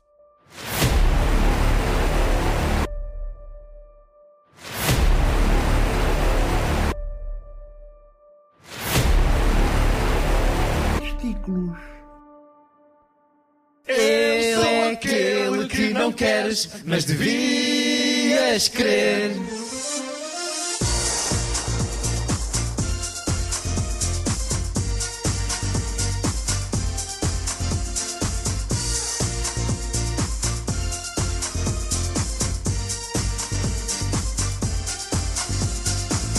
Split chicken, pedaço de vida. Só espero a terça-feira chegar.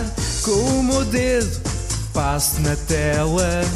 Clico no play, mal abro a janela e vou escutar. Ouve bem com atenção o para cá do abismo. Muita banda, emoção e claro Celine Dion. Ele é aquele que não queres, mas devias crer. Se é outro que preferes, tu não sabes o que estás a perder. Ele é aquele que não queres, fizeste a tua escolha. Se é outro que preferes, tu só podes ser zarolha. Pixel Hunters, um naco de retro. Uma ternura no nosso feed. Crónicas de nada, uma loucura. Piada e amargura à mistura. Ouve bem com atenção entre marido e mulher. Ouve bem, é para ti este podcast de Elden Ring. Ele é aquele que não queres, mas devias crer. Se é outro que preferes, tu não sabes o que estás a perder. Ouve bem com atenção o super finisher até à exaustão do WrestleMania ao oh, a Cell. Mas o que queria ver era mais um pedigree. Ele é aquele que não queres, mas devias querer. Se é outro que preferes, tu não sabes o que estás a perder. Ele é aquele que não queres, fizeste a tua escolha. Se é outro que preferes, tu só podes ser zarolha. Ele é aquele que não queres, mas devias querer. Se é outro que preferes, tu não sabes o que estás a perder. Ele é aquele que não queres, fizeste a tua escolha. Se é outro que preferes, tu só podes ser zarolha. Oh, zarolho. Muitos parabéns pelos 3 anos de existência. Que venham muitos mais. E vocês são lindos, pá. Ouvimos para a semana. Pronto, está feita a mensagem. Que horas são? Ah, acho que ainda tenho um bocadinho de tempo livre. Vou jogar o meu jogo favorito então. Yeah. Babylon's Fall. Yeah.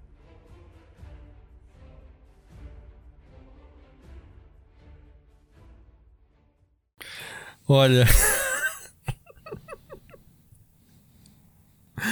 Ricardo, já dava para fazer o álbum do Split Chicken. Temos três temas originais que esta malta. Eu não sei o que é que a malta fuma, mais que a gente. Carlos, pá, muito obrigado pelo, pela prenda de aniversário. Não é, Ricardo? Uh, cutucámos a onça, ou, ou melhor, os ouvintes foram-se cutucando a onça e ele, pronto, saiu do armário. É o Carlos. Tu tinhas razão, Ricardo. Era ele, era. Aliás, era. Era não, não continua a ser o Carlos. Eu não sei. Estou um bocado ainda. Tens que ouvir outra vez, não é? Eh, eu estava a ver aquele, aquele início de- das gravações a subir o tom. Viste a música de fundo, tom assim, vai ser. Ele vai desmandar todos para aquele sítio.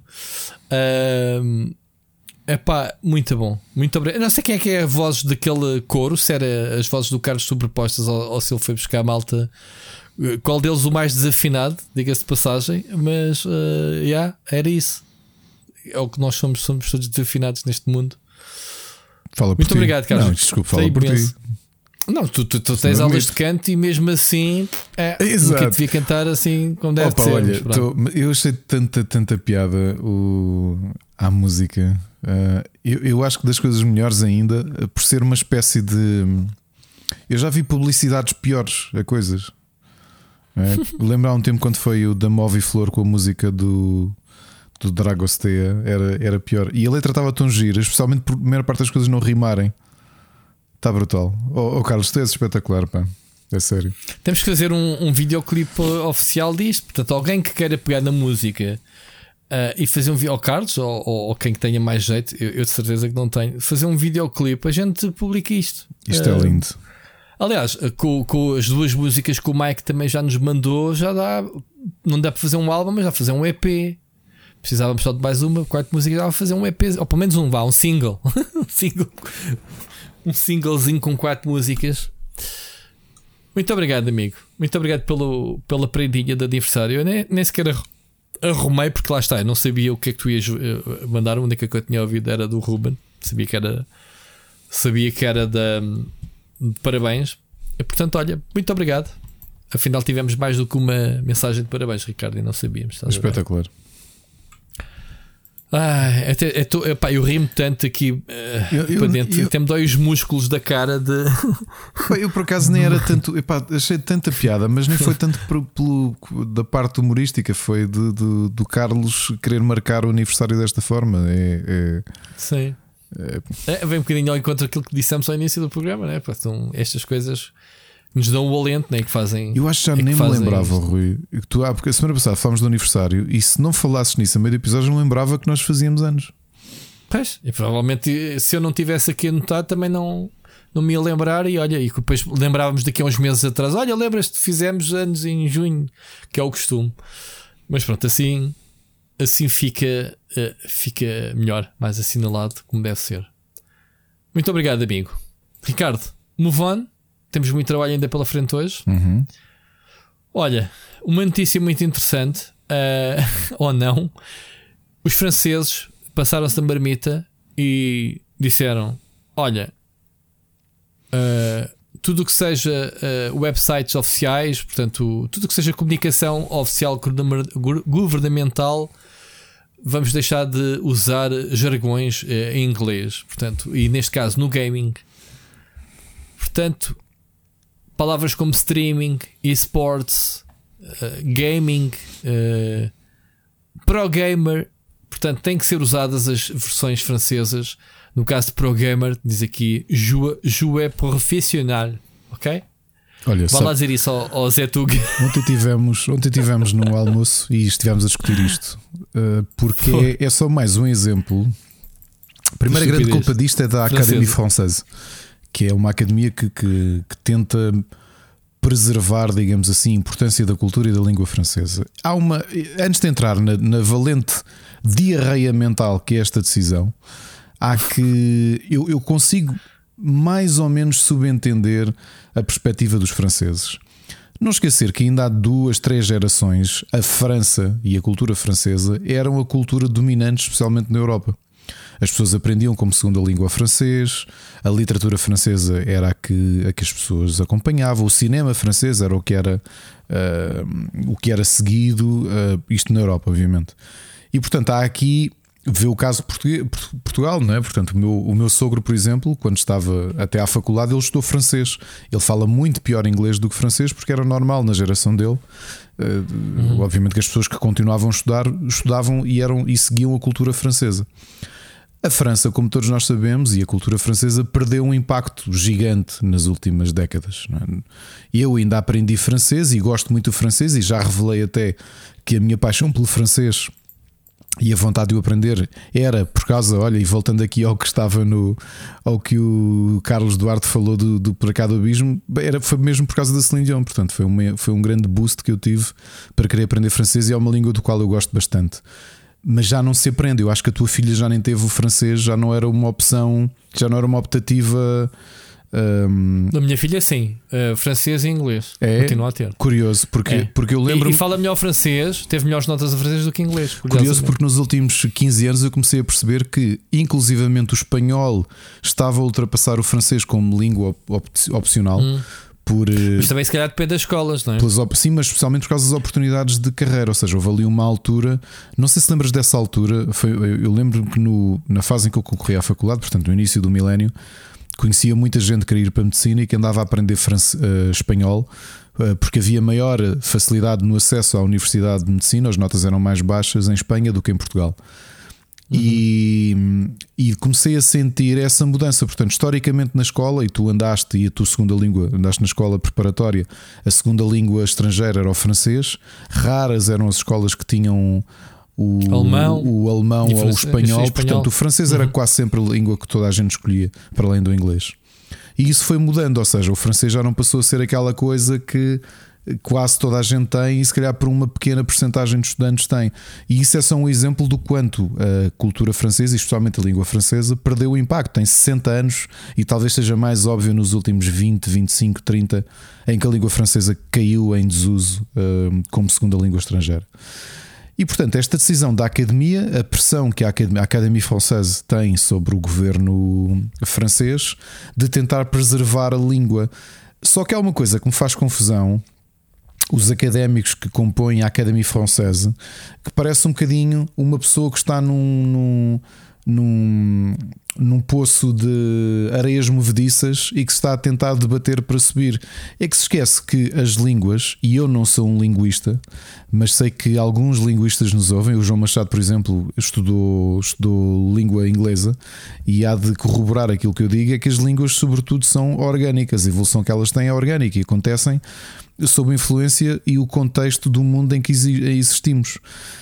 E portanto, tu pressionares, tu pressionares uma língua, pressionares uma cultura a adotar algumas medidas. Uh, vê o caso português com o Acordo Ortográfico 90 ou AO 90. Eu, por exemplo, eu recuso, eu não o utilizo de todo.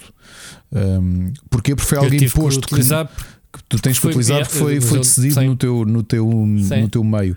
Mas eu recuso-me a usar o AO90 precisamente porque não é algo orgânico, foi algo imposto. E quando é algo imposto, está a ir contra a utilização natural e a evolução da língua. Porque A, a ideia aí foi, foi aproximar mais a língua no Brasil de Portugal. Só que, a meu ver, não foi o aproximar a meio termo, foi aproximar para o lado deles.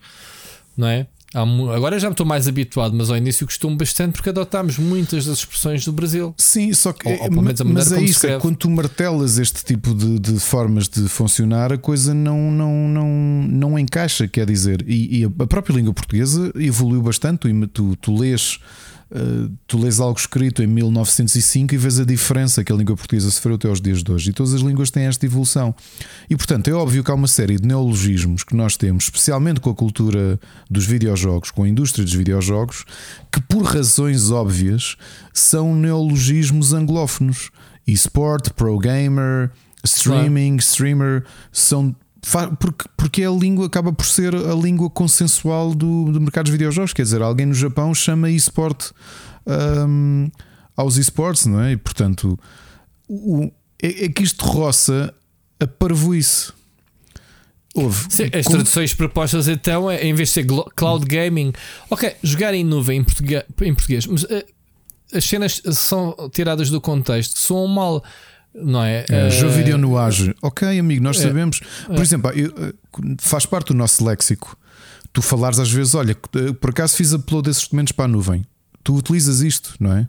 Sim, sim, sim. Mas há expressões, especialmente as que estão ligadas Mas, ao, mas, ao mas gaming. referindo ao, ao- ao ao gaming gaming, é o cloud gaming. É, eu escrevo o cloud gaming. Eu também nunca Sim. me lembro de ter dito, ah, o, se calhar se calhar já disse, olha, pá, olha, quer dizer, estás Há- a jogar na pessoal, nuvem. é- há pessoal, esta geração de streamers e youtubers eh, gostam muito de misturar o português com o inglês e, e, e andam ali a saltitar entre Hey honey, eh, vamos eh, jogar este game, e, vai-" percebes? E, e não faz Olha, sentido. uma coisa nenhum. simples: o, o- o- os brasileiros utilizam a palavra game, não, porque é por causa da influência da cultura Exato, dos americana. americanos. não é? Sim, eu sei muito. E console com E. Console, sim, sim, sim, sim. Pronto. Ahm, eles têm muito isso, sim. E- e- mas no nosso caso, é assim: tu tentares martelar, como é que tu pegas numa geração francófona, de jovens francófonos e não só, e adultos francófonos da nossa idade, da minha idade, da tua idade, franceses que jogam, como é que. Obviamente que estamos aqui a falar de documentos oficiais e documentos oficiais são documentos oficiais. Se aquilo diz a partir de agora vamos, vamos dizer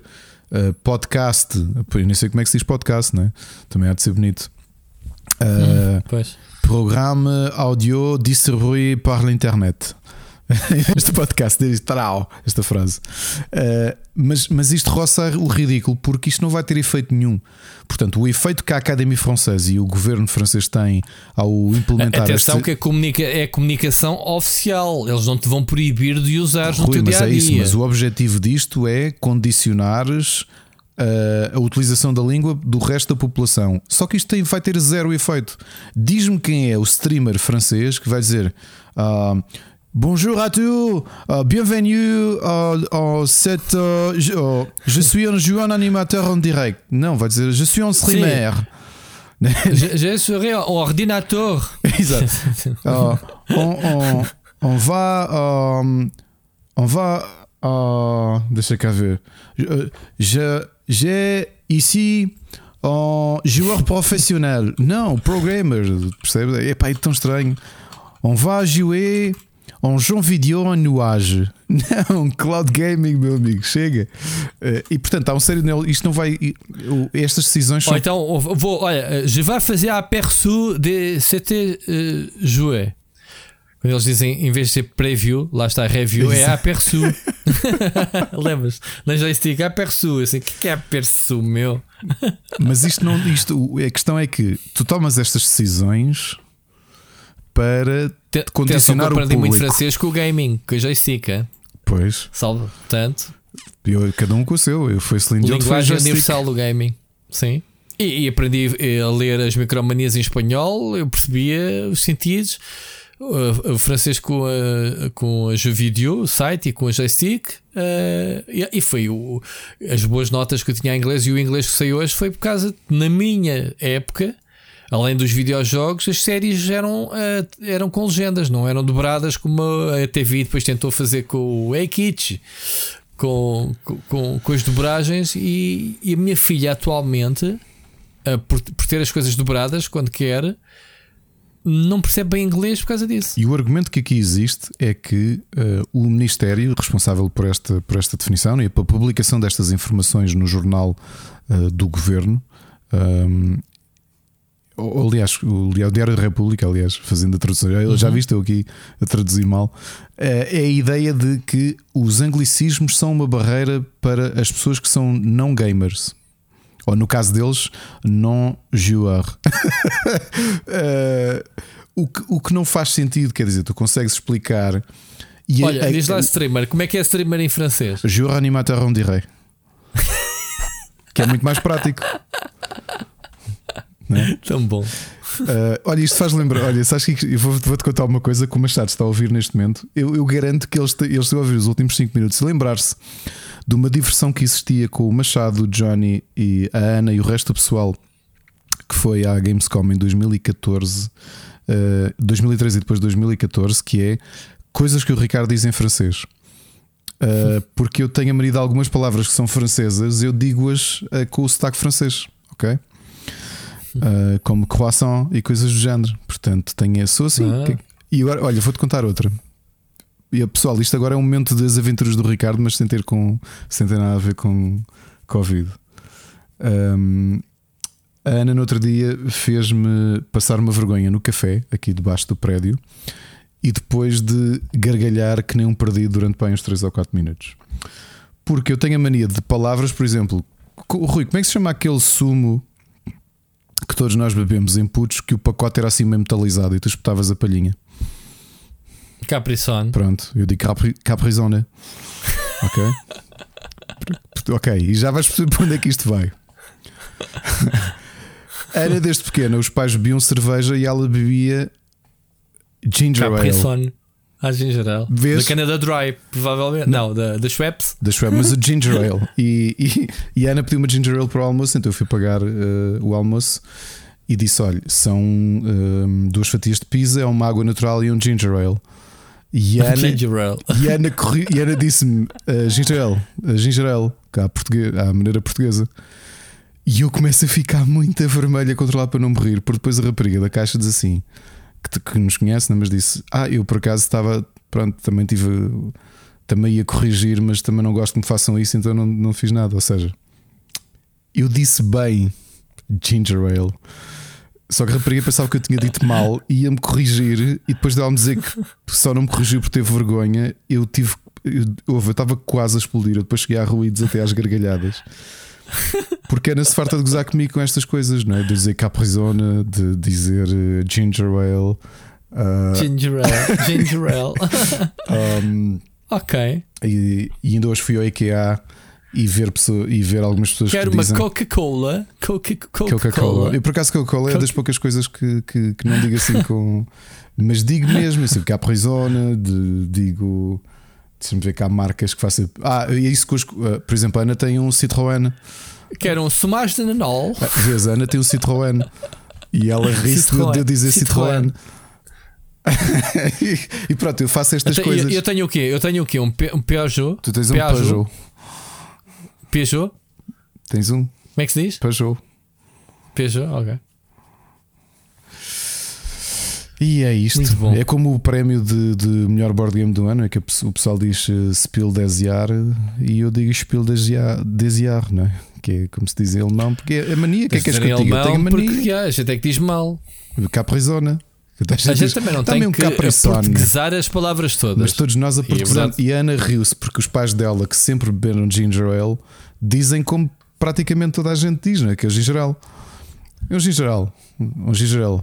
E eu Pá, e ela corrigia-me e a rapariga, e a rapariga, a rapariga queria me corrigir porque me ouviu dizer ginger ale. E ela... Mas há muitas palavras assim inglesas, uh, inglesas que são uh, aportuguesadas uh, em termos de som. Sim. Não é? Ou seja, uh, pegamos no som. Ah, então os brasileiros fazem isso por demais. por demais. Inventam palavras para caraças, mano. O Michael Jackson, lembra Michael- Michael Jackson. Michael, Michael Jackson. Olha, mas eu com esta É. mania, este snobismo de querer dizer as palavras o mais correto na, na, na versão original, eu já te contei aquela vergonha que passei com a loja, que, com a marca que agora comprou o Aqui. Que eu pensava que era uma marca inglesa. E que eu dizia, eu vou ali ao Leroy Merlin. Leroy Marlin. E até que perguntei uma vez, que estava na caixa no Leroy Merlin. Leroy Merlin. Leroy Eu, Merlin. Olha, desculpe, esta empresa é de onde? Ah, isto é uma empresa francesa. E eu, ah. Então, Então é chama-se mesmo Leroy, Leroy Leroy Merlin. Merlin. Chama-se Ah, mesmo. Eu que se chamava Leroy Merlin. Até fazia a piada do Leroy Leroy. Merlin. Yeah, yeah, yeah. Quem não quer? E é isto, coisas que, eu- que, que Isto é mania. O que é que eu posso fazer? É mania. Pronto. Cá está, uh, se não fosse a Blizzard, nunca ias saber quem era, que era o Leroy Chunk. É verdade. mas pronto, mas isto para chegar à conclusão do quê? Isto não vai ter efeito nenhum, portanto, é só, é só para rir. Ou seja, nós só olhamos para a França com aquele ar de a França a fazer uma coisa destas porque não faz sentido. Ahm, porque ninguém está Muito na bom. Twitch a ver Gio Animator Rondiré. Estão a ver streamers. Ou dito com a pronúncia francesa, não é? Porque obviamente que os franceses carregam muito na, na, no seu streamer e o programmer. Não sei, como não costumo ver esse tipo de o conteúdos em gaming. francês, tem que ir ver. Vais, Rui? Tem que ir ver assim a live do João Claude ou assim. É. Do Pois João tu Claude, tu- não é do João Cláudio. Tu chegaste a entrevistar a Gio profissionais, não é? Gio profissionais. E às sextas costuma ser um Gio Animateur Rondiré, Ah oui. não é? Euh, je- je- J'ai joué euh, à Nuage, le jeu de Nuage, de l'action. É. Ele é Stadia. Stadia, c'est une Le plateforme Stadia, de. c'est de... très, très, très, très rapide. É. Stadia. C'est pas, c'est pas, c'est pas lag, não tem lag, é latência, Não. la- latência. é muito bom. Euh, je ne, je, je ne peux pas euh, parler las palavras em anglês. Exato. Enfim, E é a isto. Falar, a falar o nosso, nosso francês manhoso. Françunhas.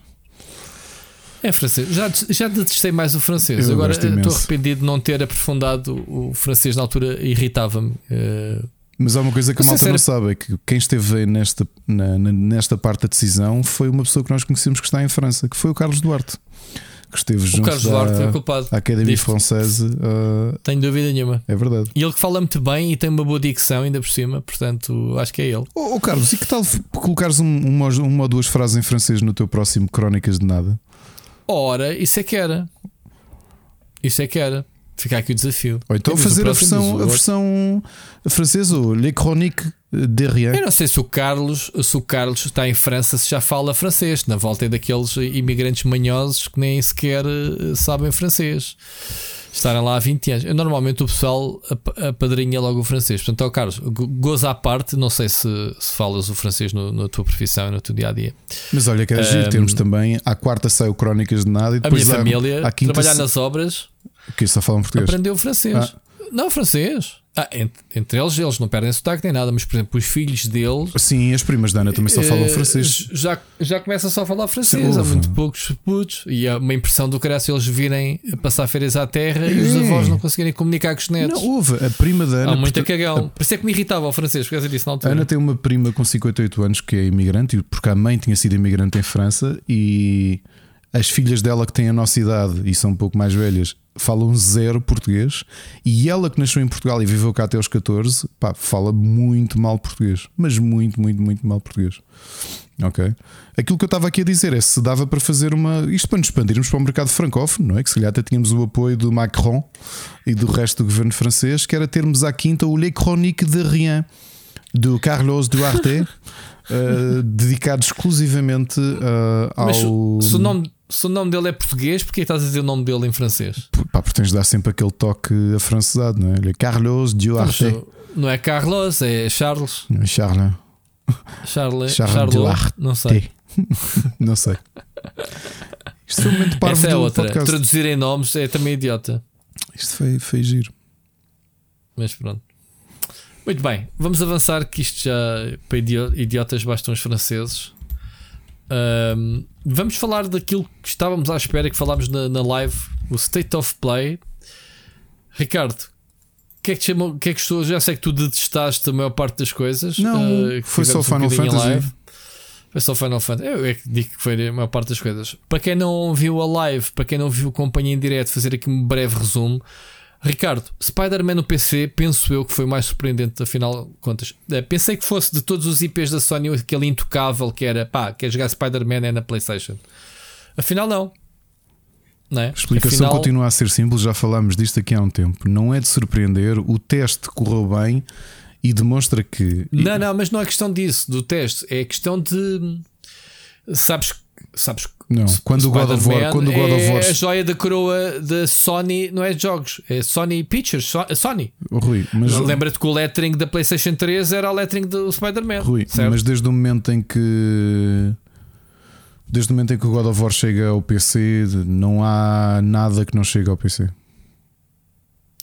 Certo, eu acho que não. Eu acho que o Spider-Man chegando ao PC é que já não há nada que não chega ao PC. Acho, que- acho que falta ok. aqui este extra mal porque é uma licença muito especial da Sony, né? Nem a Marvel consegue ter direitos sobre a sua própria personagem, né? como a Sony tem da, do Spider-Man. E eles aqui podiam ser muito picky do género. Este é o jogo que vende consolas, ainda por cima a qualidade deste jogo. E portanto estamos a aguardar, obviamente, o Spider-Man 2. A qualidade deste jogo vende. Este jogo vendeu eh, na comemoração do anúncio para PC. A Sony disse que o jogo vendeu 33 paus. 33 milhões de cópias, Ricardo. É muita fruta, meu. Para os tempos atuais. Eh, Sim, mas a, a política, a política, hum, a política de jogos continua a aplicar-se naquilo que nós sabemos, quer dizer, uh, todas as marcas sabem que existe um período de venda dos, dos seus jogos. É pá, a gente sabe isso. A Sony só descobriu isso agora e a Microsoft também aqui há uns anos. Esta não descobriu, era A uma questão só- de arriscar. Portanto, o primeiro teste, relembra-me qual é que foi o primeiro jogo. Uh, sem contar com o Death Stranding, que esse não conta. Esse foi 505. Foi o Horizon e o, o, o de Zombies, o, O Days Gone. O Days Gone. Pronto. Eh, O, o teste é esse, ou seja, os jogos têm um tempo de vida e um tempo de. hum, têm umas vendas expectáveis para o, seu, eh, para o seu período de vida, não é? Por isso é que rapidamente chegam às promoções, rapidamente chegam aos Platinums, de, de, ou que existia na Platinum Yep. e tudo isso. Sim, sim, tens toda Aqui só eu estás a aumentar o teu.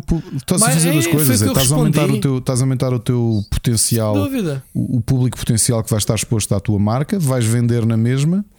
Subscrevo E e, não há, provavelmente, não há uma e já venda, falámos E isso. digo-te isto: não há uma venda, por muito que eu já tenha lido o contrário na internet, não há uma venda no PC que represente eh, uma quebra de venda na, na PlayStation. Porque o Não, público. nesta situação não. Uh, O teste derradeiro é se a Sony lançasse o jogo ao mesmo Não, tempo não, não, PC não, e não, console. isso não, oh, Rui, mas isso, Isso é isso que é um tiro no pé. Isso é um tiro no pé. Pronto, agora é assim. Porque aqui é assim: uh, o público que quer realmente apostar naquela plataforma para ter acesso àquele jogo, quer fazê-lo com o FOMO, com o Fear of Missing Out. Portanto, quer sim, aproveitar o tempo do lançamento e pouco, muito pouco tempo depois. Ou seja, são as pessoas que estão abertamente dispostas e com toda a razão e toda a legitimidade querem jogar o jogo no momento em que estão ansiosos Sim, e querem sim, sim. jogá-lo. Com um ano, dois anos de delay, gira. opa, uh, ouve, não, Não, eh, joga-se bem. E depois tens outra coisa gira. Basicamente, todos estes jogos tens sequela a caminho. Lançaste o God of War no PC, tens o God of War 2 na PlayStation 5. é o que Ou nós seja, já dissemos, estás sempre a preparar o jogo, público. Estás naquela de, ah pá, se calhar vou comprar uma PlayStation o 5 que para jogar o God of o War 2. Horizon. A houve, não, Tens não- o Horizon Zero Dawn, tens o Horizon Forbidden West tal e qual, saiu a na PlayStation a 5. estratégia é tens essa. o Spider-Man, Spider-Man, vai sair o Spider-Man para o próximo ano. O Spider-Man 2 para o próximo É, ano. Aliás, jogas- eles até vão fazer uma coisa melhor, Ricardo. Spider-Man sai já em agosto. O, o, o- a, expansão do, do Miles Morales só sai no final do ano. E em 2023 tem o Spider-Man 2. Sim, sim. Portanto, repara, né? Da estratégia. Ah, mas tens toda a razão. Ah, são jogos que já venderam o que tinham a vender nas consolas e que agora ainda vendem os milhões no PC. Uhum. Tranquilamente. Sim, sim. O, o, pá, outro dia tive com números. O, o God of War vendeu, acho que ainda uns. Pá, que não quero estar a inventar, uns 10 milhões. Não, ah, Espera aí. Ah, pá, outro dia estava a ver eh, o crescimento de, do Horizon o, para, para o God of War. Ah, epá, e digo uma coisa: ainda foram uns, uns, um, uns milhões espera aí que eu tenho aqui a informação à minha frente, se isto abrir. Ah, exatamente. O, uh, o God of War vendeu. Ah, mentira, eu estava a dizer muitos milhões. Uh, o, Horizon Zero Dawn vendeu 2,3 milhões. Pá, ainda são uns bons milhões. Mas atenção, foi o jogo que saiu há mais tempo. Nesta janela, o, o Days Gone vendeu 850 mil cópias. E o God of War, até à data, foi o jogo mais recente, tinha quase chegado a um milhão. Portanto, 971 uh, mil cópias. Isto é tudo de lucro, meu. Isto são jogos que já estão feitos. Tens sim, só sim. O, sim, o, investimento no porte. Sim, ok. Ainda por cima. Só não é tudo lucro, cima, literalmente, porque ficam ali os 35% do, do, claro, do Steam. no Steam e, e não sei o quê. Mas em termos de produção, já, o trabalho já está feito.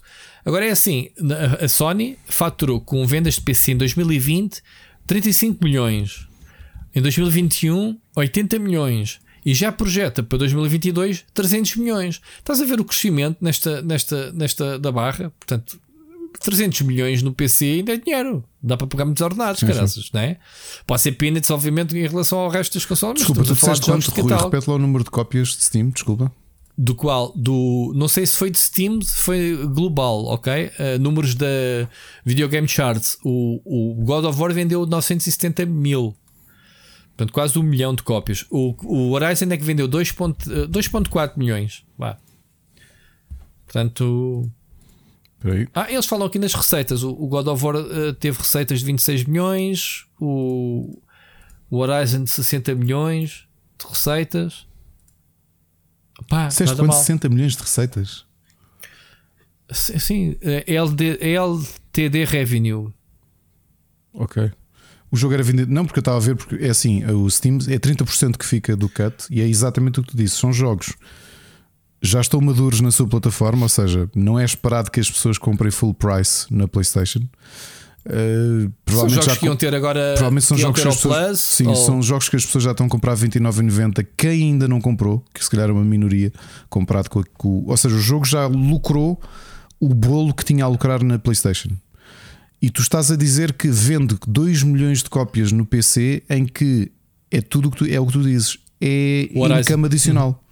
Porque tu já, yeah. não estás a, já não estás a faturar o desenvolvimento do próprio jogo, porque aquele valor nem sequer estava previsto no desenvolvimento do jogo. Desculpa. Desculpa lá. Uh, ou seja, uhum. tu projetas as vendas para o investimento que tens no jogo. E essas vendas, o Horizon nós sabemos que foi um sucesso comercial na PlayStation 4. E portanto, uhum. isso já está coberto, por isso é que o 2 já saiu e tudo. Porque esteve garantido esse investimento. Esse dinheiro adicional é encaixe. Mesmo que os 30% de corte, de, de, de, corte que o Steam faz em cada venda é encaixe puro e duro. Portanto, obviamente que é um bom negócio. Uh, este Spider-Man tem a particularidade de ser um jogo nem sequer está nem sequer está a comer recursos à, à Insomniac porque está a ser adaptado pela Nixis, que relembro foi um estúdio que a Sony comprou recentemente, especialista em porte fez o Shadow of Tomb Raider, Rise of Tomb Raider, fez o Deus Deus Ex uh, Mankind Divided. Uh, portanto, eles têm muita experiência. Uh, trabalharam também no Marvel's Avengers. Têm muita experiência, sobretudo a nível de ports em plataformas. Portanto, Spider-Man e o gosto. Olha, vou ter todo o gosto de experimentá-lo. acho que o jogo é tão bom que merece. Uh, epá, já aqui falámos tanto de Spider-Man, mas pronto. Spider-Man PC, eu acho que é um luxo. Eh, isto demonstra mais uma vez que o mercado de PC atualmente está muito forte. Não tinha já, morrido, vai, já. Já, já, nem sequer piada. Eu ia dizer isso. Já nem sequer, já nem sequer a piada do PC está morto. Porque epá, é, é só estúpido dizer isso. Uh, a semana passada mostrei-te aqui que uh, as vendas de jogos nas consolas estavam 2 pontos percentuais à frente do PC, se não me engano. Eles estavam muito lado a lado uh, para a contribuição dos dos 40%, né, 60 e tal por cento era do mobile, uh, significa que 20% do mercado é PC, 20% é das consolas. E quando falamos de consolas, não falamos de PlayStation, estamos a falar das Nintendos e Microsofts e Sonys, tudo junto, ok? Contra o PC. Portanto, malta, o PC está mais forte que qualquer plataforma uh, de videojogos individualmente. Dá que pensar, Ricardo. Uhum. Dá que pensar, meu, mesmo. Obviamente que o PC tem uma coisa que as consolas não têm, que engloba o valor do negócio do PC, engloba esportes, engloba muitas outras coisas. Pronto, uh, queremos quer não, se calhar estão limitadas nas consolas, ok? Uh, não quer dizer que não haja esportes nas consolas, mas percebes o que eu quero dizer. Uh, engloba o valor do negócio dos grandes uh, League of Legends, CSGO, uh, torneios com os prémios monetários, isso tudo está, está incluído, digamos, no, no valor do negócio do, do PC. Bom, avancemos com o nosso State of Play. Ricardo, mais coisas que. Olha, eu tenho alguns destaques no State of Play. Uh, uhum. Sem surpresas, uh, aquilo que mais me chamou a atenção foi o Roller, o roller Drum da Roll 7 que está a ser okay. desenvolvido. Portanto, que me parece ali um mix entre Hotline Miami e patins em linha com o visual, e tu dizias isso na tua live com razão do Sable, portanto, uma coisa muito inspirada uhum. no Moebius. Parecia mesmo o Sable. É, muito inspirado no Moebius. Tens ali aqueles bullet times para. Parece-me que o jogo vão ser uma sequência de puzzles, como era o Hotline Miami, porque apesar de ser um, um jogo de ação, o Hotline Miami, na sua essência, é um puzzle game. Né? Tu tens várias formas de conseguir quebrar cada uma das salas. O Weather Nights me pareceu teve muito bom aspecto. Portanto, para estes jogos uh, de, de qual, qual? Weather Nights com o visual nipónico é capaz de ser do. Ah. Tinha, tinha muito bom aspecto. Eu inicialmente pensei que pudesse ser alguma, algo no mundo de Persona. Um, mas, mas não, é mesmo Weather Nights. Portanto, também achei que teve muito muito bom aspecto. O Season, a Letters to the Future, obviamente que também tem. Uhum. Um, também me chamou a atenção. Estás só a buscar o jogo aos índios.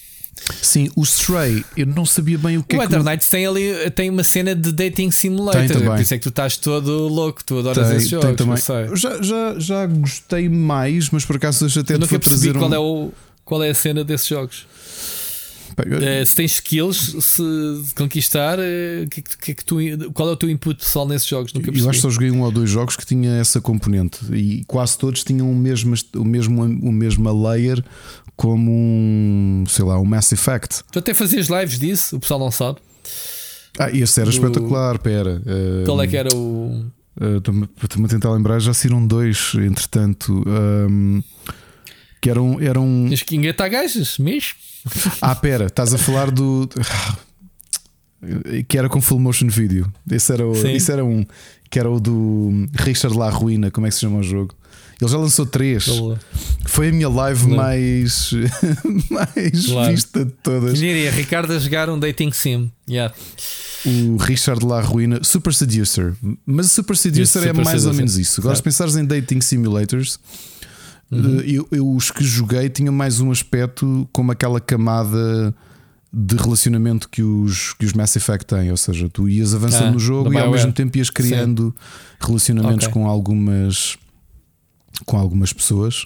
E aí sim, já joguei alguns, alguns jogos japoneses, especialmente da Nis America, que, que eram assim. Este parece-me seguir essa, essa tónica.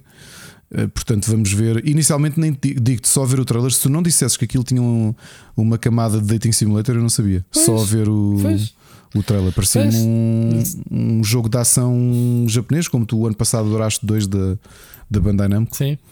Uh, sim, aquela cena do bracinho, não sei o quê, da, da personagem. Sim, eu estava a brincar porque é que ele tinha. Sim, estava sim, a O Season tem muito bom aspecto, não sei ainda se é. Parece-me um jogo mais narrativo, mas que realmente tem. A direção da arte é maravilhosa. Eu também estou. Olha, eu, eu, gostei do o Callisto Protocol, estou curioso, porque é feito pelo. Uh, Glenn Schofield, uhum. acho que é assim que ele se chama, uh, que é um dos fundadores da. Uh, de, do estúdio que fez o Dead Space, como é que era o. Não me recordo agora. Um, e que eles depois foram para a Activision fazer o Call of Duty. Uhum. Aliás, eles foram para, para a Activision fazer um Call of Duty de terror, mas aquilo correu mal e tiveram que fazer Call of Duty normais. Portanto, ele fundou a. Um, Striking Distance. A Visceral Games. Ah, sim, e agora sim, a Striking, Striking Distance, Distance é a nova empresa dele. Sim. Um, eu, eu, já entrevistei esta pessoa, por acaso, uh, na altura do, do, Call of Duty Black Ops. Não, não era o Black Ops, era o, o, o do futuro, que eles lançaram o primeiro. Uh, na Sledgehammer Games, quando, quando eles estiveram a trabalhar. Quando, a segunda empresa deles, portanto, eles saíram da Visceral, os dois. Uh, e formaram a Sledgehammer Games para fazer um Dead Space de Call of Duty. Ninguém sabe isso. Sabias essa? Não. Que eles, eles foram para a Activision fazer o, uh, o terror dos túneis dos Vietcongs. Ok. Sabes? Não, Esse não, não, ambiente claustrofóbico de, de. Era um Call of Duty de terror, vá. Ou, não sei se era um Call of Duty, se era um spin-off. uh, percebes? Um, um jogo da série ou, ou assim, ou um FPS simplesmente. Mas depois aquilo, não sei o que é que se passou. Pronto. Uh, no meu caso não é qualquer assim. estúdio. Diz, diz. Não, não, isso qualquer estúdio que vai para a Activision sabe que vai fazer Call of é Duty, isso. mesmo que eles digam, "Ah, vem para cá fazer um FIFA.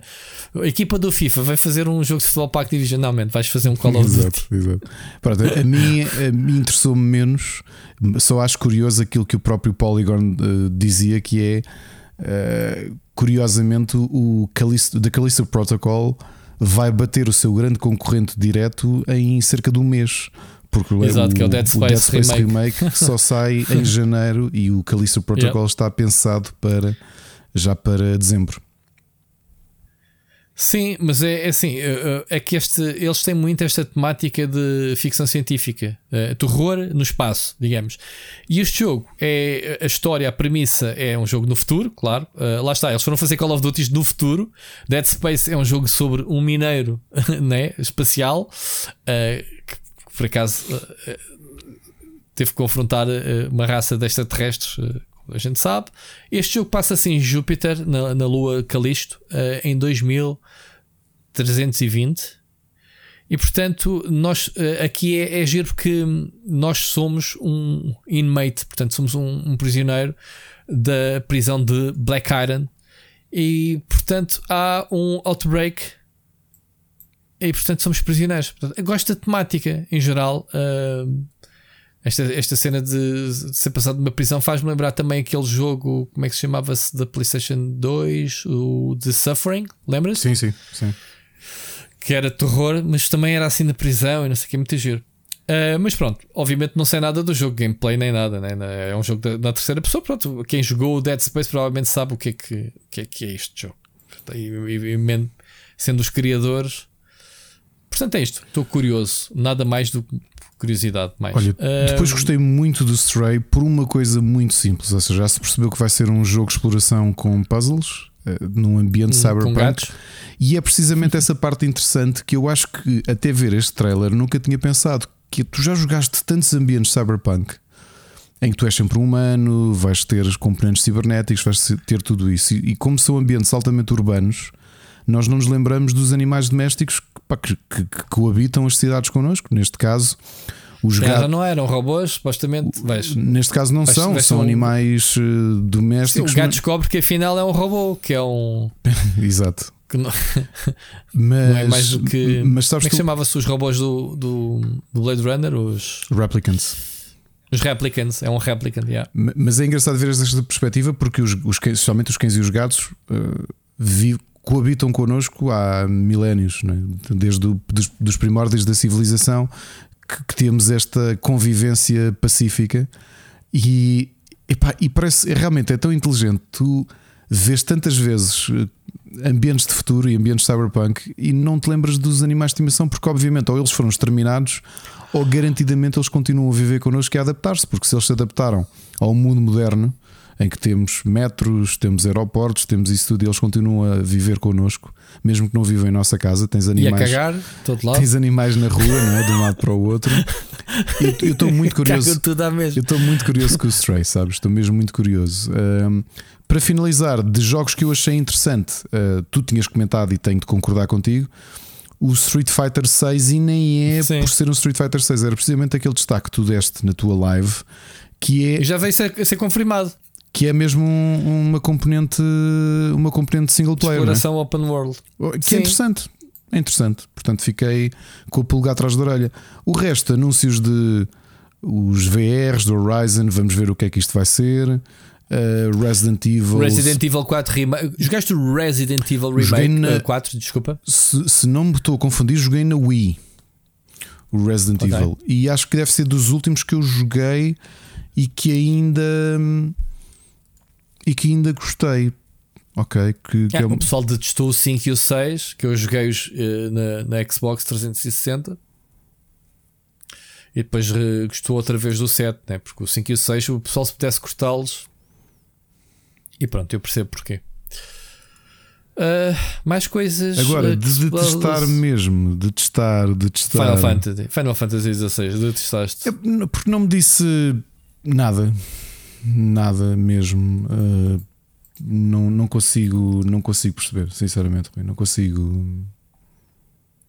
Não... É assim, é prematuro enquanto não houver assim um trailer só focado no gameplay. Quando tens mas, muita mas eu nem digo gameplay porque, CGI, nem digo gameplay porque o gameplay já estou na mesma opinião isto já não é Final Fantasy há muito tempo. É um, é um jogo de action RPG, hack and slash em alguns aspectos. Isso é como tu agora teres o FIFA e a malta joga vôlei. Ok, aquilo chama-se FIFA. Ainda é o FIFA? Não, porque as pessoas estão a jogar vôlei. Isto parece uma ideia estúpida. E, e, e novamente, os séries têm direito a evoluir. Mas tenho grande dificuldade em achar que isto é Final Fantasy. Acho que tem o nome e o nome vende. Aquilo que eu te dizia do trailer é que eu acho que ele é altamente genérico. Se não aparecesse a dizer Final Fantasy, tu tens tido trailers tão bons de jogos asiáticos, por exemplo, até jogos chineses, uh, que têm tido trailers brutais de ficares de queixo caído, mas que são típico, ou seja, que parece que tu somas uma série de ideias que é isto é um RPG ou até possivelmente um MMO, não sabes pelo trailer, de fantasia feito na Ásia. E isso é notório. Que é Final Fantasy? Não. Porque os Final Fantasy sempre tiveram esse condão de querer. Tu vias um trailer e pensavas, estes tipos estão a inventar um mundo diferente. Não é? Que era aquele mundo cyberpunk altamente degradado do Final Fantasy VII. Aquele ambiente, eu nem sei bem descrever aquilo, com algumas coisas de, de, steampunk, pouquíssimas no 8, mas depois ali com um ambiente relativamente gótico nas personagens, o 9 com aquela fantasia mais, mais infantilizada que funcionava muito bem, quase uh, lenda. O 10, por muito que eu não goste, tinha ali coisas diferentes, era colorido, futurista e ao mesmo tempo fantasioso, com aquele ambiente de o desporto jogado numa, numa esfera de água ou seja, era tudo muito diferente. Era aquela, aquela criatividade que tu estás habituado a Final Fantasy, que é eles, eles de, de edição para edição paravam e pensavam assim: amigos, vamos lá pensar o mundo todo. O que mundo, ou seja, isto é uma coisa em comum, que é o Final Fantasy, que vai ter criaturas semelhantes. Uh, o sistema de combate não tem que ser igual. Aliás, tu sabes que isso sempre foi uma coisa interessante da, da Square, a de tentar reinventar os sistemas de combate de jogo para jogo e até noutras séries como Chrono, Chrono Trigger, Chrono Cross uh, Secret of Mana e afins. Tentarem sempre imaginar formas diferentes de combate. E o Final Fantasy era isso: era não é só para repensar o combate, é que tipo de mundo é que vamos fazer. Que isto pertence ao mesmo universo. Mas o universo não tem que ser a mesma coisa. Pode ser uma coisa medieval, pode ser uma coisa futurista, pode ser um mix dos dois. E este Rui, eu achei muito genérico. Como vídeo é bom, claro que é bom. Houve. Se há uma coisa que a Square sempre nos habituou com vídeos foi a conquistar-nos. Eh, quer dizer, com, os devidos problemas tecnológicos, ainda hoje, volta e meia, vou ver a introdução do Final Fantasy VIII, não é? com, aquela, com aquele piano e aquele, aqueles coros e a forma como está filmado, aliás, como está modelado. Este, ok, pronto, é um jogo feito na Ásia em que tens guerreiros e dragões e criaturas. Boa, parabéns. É isto. Muito bem, acredito que sim. É, é, é uma boa opinião. Oh, Rui, repara que até o, o, o, desculpa, o 15 que eu não cheguei a jogar, por, por, na altura por questões de timing não consegui, depois perdi o embalo e acabei por não lhe tocar ainda. O trailer demonstrava uma coisa diferente, pelo menos que pareciam querer fazer alguma coisa diferente, aquela ideia do road trip. E só de ver aquilo, yeah. aquilo já tinha um tom diferente, que é, pá, pera lá. Eu posso não estar muito motivado pela série Final Fantasy e o jogo foi altamente vergastado por toda a gente, mas pelo menos tu olhavas para o trailer e parecia que havia alguma criatividade no meio daquilo. Este parece que atiraram a, a toalha ao chão. Olha, vamos ir fazer. Uhum. Isto podia ser um jogo da Bandai de uma série nova? Não podia. Se não te dissessem Sim, claro. que era Final Fantasy, tu podias chamar o que tu quisesses. Uh, Split Chicken Sim, da, mas... da JRPG. Por que não? Sim, mas a cena, a cena de Final Fantasy é essa. Como não tens uma, uma característica condutora em todos os episódios, tu podes ter esse pensamento realmente personagens novas que tu não conheces, uh, ambientes. Tens algumas coisas, se calhar, nem temos de mitologia, os cristais, ou, como é que chamava-se aquela saga de os Crystal Chronicles. Não, cristal, aquela cena do cristal e não sei o quê. As, as, sagas estão divididas. Os, os episódios têm uma, uma, cena por trás que é as um deusas e não sei o quê. Sim. Pronto. Enfim. Olha, vamos uh, seguir uh, em frente. Vamos uh, ouvir a próxima mensagem do Filipe ou queres acrescentar vamos, alguma coisa não, não, vamos ouvir o Filipe. Ok, aqui ainda temos aí mais umas coisas interessantes para falar e ouvir. Então vá, Filipe. Boa tarde, Rui. Boa tarde, Ricardo. Espero que esteja tudo bem com vocês. Já há algum tempo nos, não vos mandava uma mensagem, mas vou tentar mantê-la curta. Uh, a semana passada, acho eu, saiu uma notícia que veio de França. Uh, vão uh, banir algumas palavras do vocabulário dos franceses mais jovens, como stream e streamer e outros perto dessa família de palavras. Para quê? Para manter a, a pureza da, da, língua francesa. Uh, gostava de saber a, a vossa opinião, mas digo-vos já a minha. Por um lado, acho bem, porque hum, olhando para, para, para dentro, para, para, para Portugal, uh, vejo cada vez mais jovens a, a falar com termos ingleses, sem eles saberem bem o, o que eles significam e acabam por não saber aplicá-los, ou mesmo que os sabem, é triste ver a nossa língua portuguesa, que é tão bonita, a ser dilacerada desta maneira. Mas pronto. Hum, enfim. Depois. Uh, ah, só para terminar. Uma coisa que eu, que eu tenho vindo a gostar que o, que o, um, o Ricardo tem vindo a fazer é recomendar podcasts. Se quiserem, também posso recomendar podcasts. Que eu ouço imenso, imenso, imenso podcasts. Uh, se quiserem, posso recomendar-vos alguns portugueses uh, mais ou menos dentro do vosso género, uh, que falam sobre videojogos, mas se não quiserem, não há problema nenhum e percebo perfeitamente porquê mas vou-vos recomendar outro uh, anglo-saxónico que, que por acaso estava a ouvir agora. Um, é um americano. Qual é? É o Play, Watch, Listen. Uh, é um podcast com Alana Pierce, que era uma, uma redatora no IGN, que agora é uma das escritoras em God of War Ragnarok, no estúdio Santa Mónica. Uh, tem o Mike Beatle, que é um dos criadores uh, do Thomas Was Alone. Tem o. Ai, não, eh, sei que, Wintery que é um dos compositores do Journey, e o Troy Baker, que é aquele ator que aparece em tudo que é jogo. Uh, como por exemplo Last of Us é o Joel. Uh, gosto muito deste podcast porque, porque hum, falam de videojogos, falam de cultura, de tudo um pouco. E tem sempre aquelas quatro perspectivas e numa conversa pode haver quase quatro perspectivas diferentes no mesmo assunto e apesar de poderem estar até a concordar uh, uns com os outros há sempre alguém que nem que seja uma ou duas pessoas que argumentam ou dão contexto ao porquê que estarem a concordar numa coisa ou a discordar noutra. Se quiserem, é só uma recomendação. Hum, pronto, fico por aqui para a semana ou para a próxima mensagem. Se quiserem, recomendo-vos mais uh, outros podcasts, que eu ouço muitos. Fiquem bem, abraços. Obrigado, Filipe. Muito obrigado, Epá, grande, grande cena, estás a ver? De eu não ouvir as mensagens antes, eu tenho que começar outra vez a ouvir as mensagens, porque eu gosto também de ser surpreendido né, durante o programa. E depois temos este problema de não sabermos o que é que o pessoal traz e quando é lançado um tema Felipe, sorry. Uh, já tiveste uh, a esta altura do campeonato, obviamente, a nossa opinião sobre o assunto. A ironia, tu acabaste de dizer sorry depois do Felipe dizer que muita gente utiliza palavras ou anglicismos ou estrangeirismos quando poderia estar. Sim, podia ter dito croissant, tens E razão. croissant ou caprizona. Olha, já agora qual é a tradução do croissant para português? É, é, um, é um pãozinho em pirâmide. É, um, é o quê? Um, um, É um pão que parece cornucópia, mas não chega a ser cornucópia porque cornucópia Nós- é outra coisa. Vai ao- Vou-te lançar um desafio, Ricardo.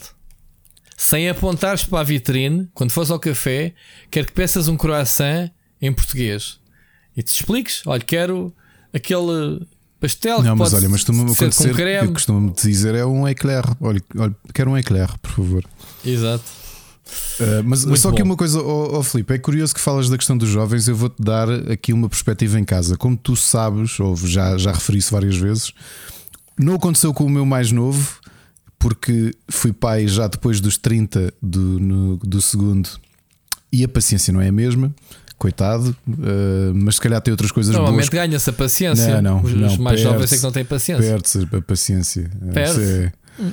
Se calhar se fosse pai agora era muito mais paciente do que era com, Hum, Não sei. com a minha filha, acho eu. Olha, eu Se tive. bem que a minha filha era uma paz de alma, mas pronto.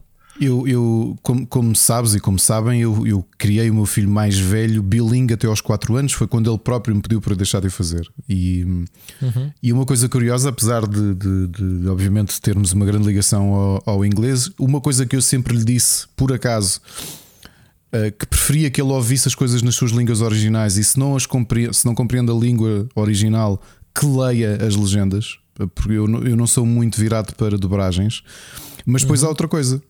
Eu já aqui aconselhei há umas semanas um livro eh, que, que eu li, que o meu filho também leu, do David Williams, que já tinha dito que é um dos escritores, é talvez o escritor infantil mais vendido dos últimos 10 anos e que todos nós conhecemos porque é um, um comediante altamente errado do Little Britain. Portanto, ele é um grande, grande comediante britânico.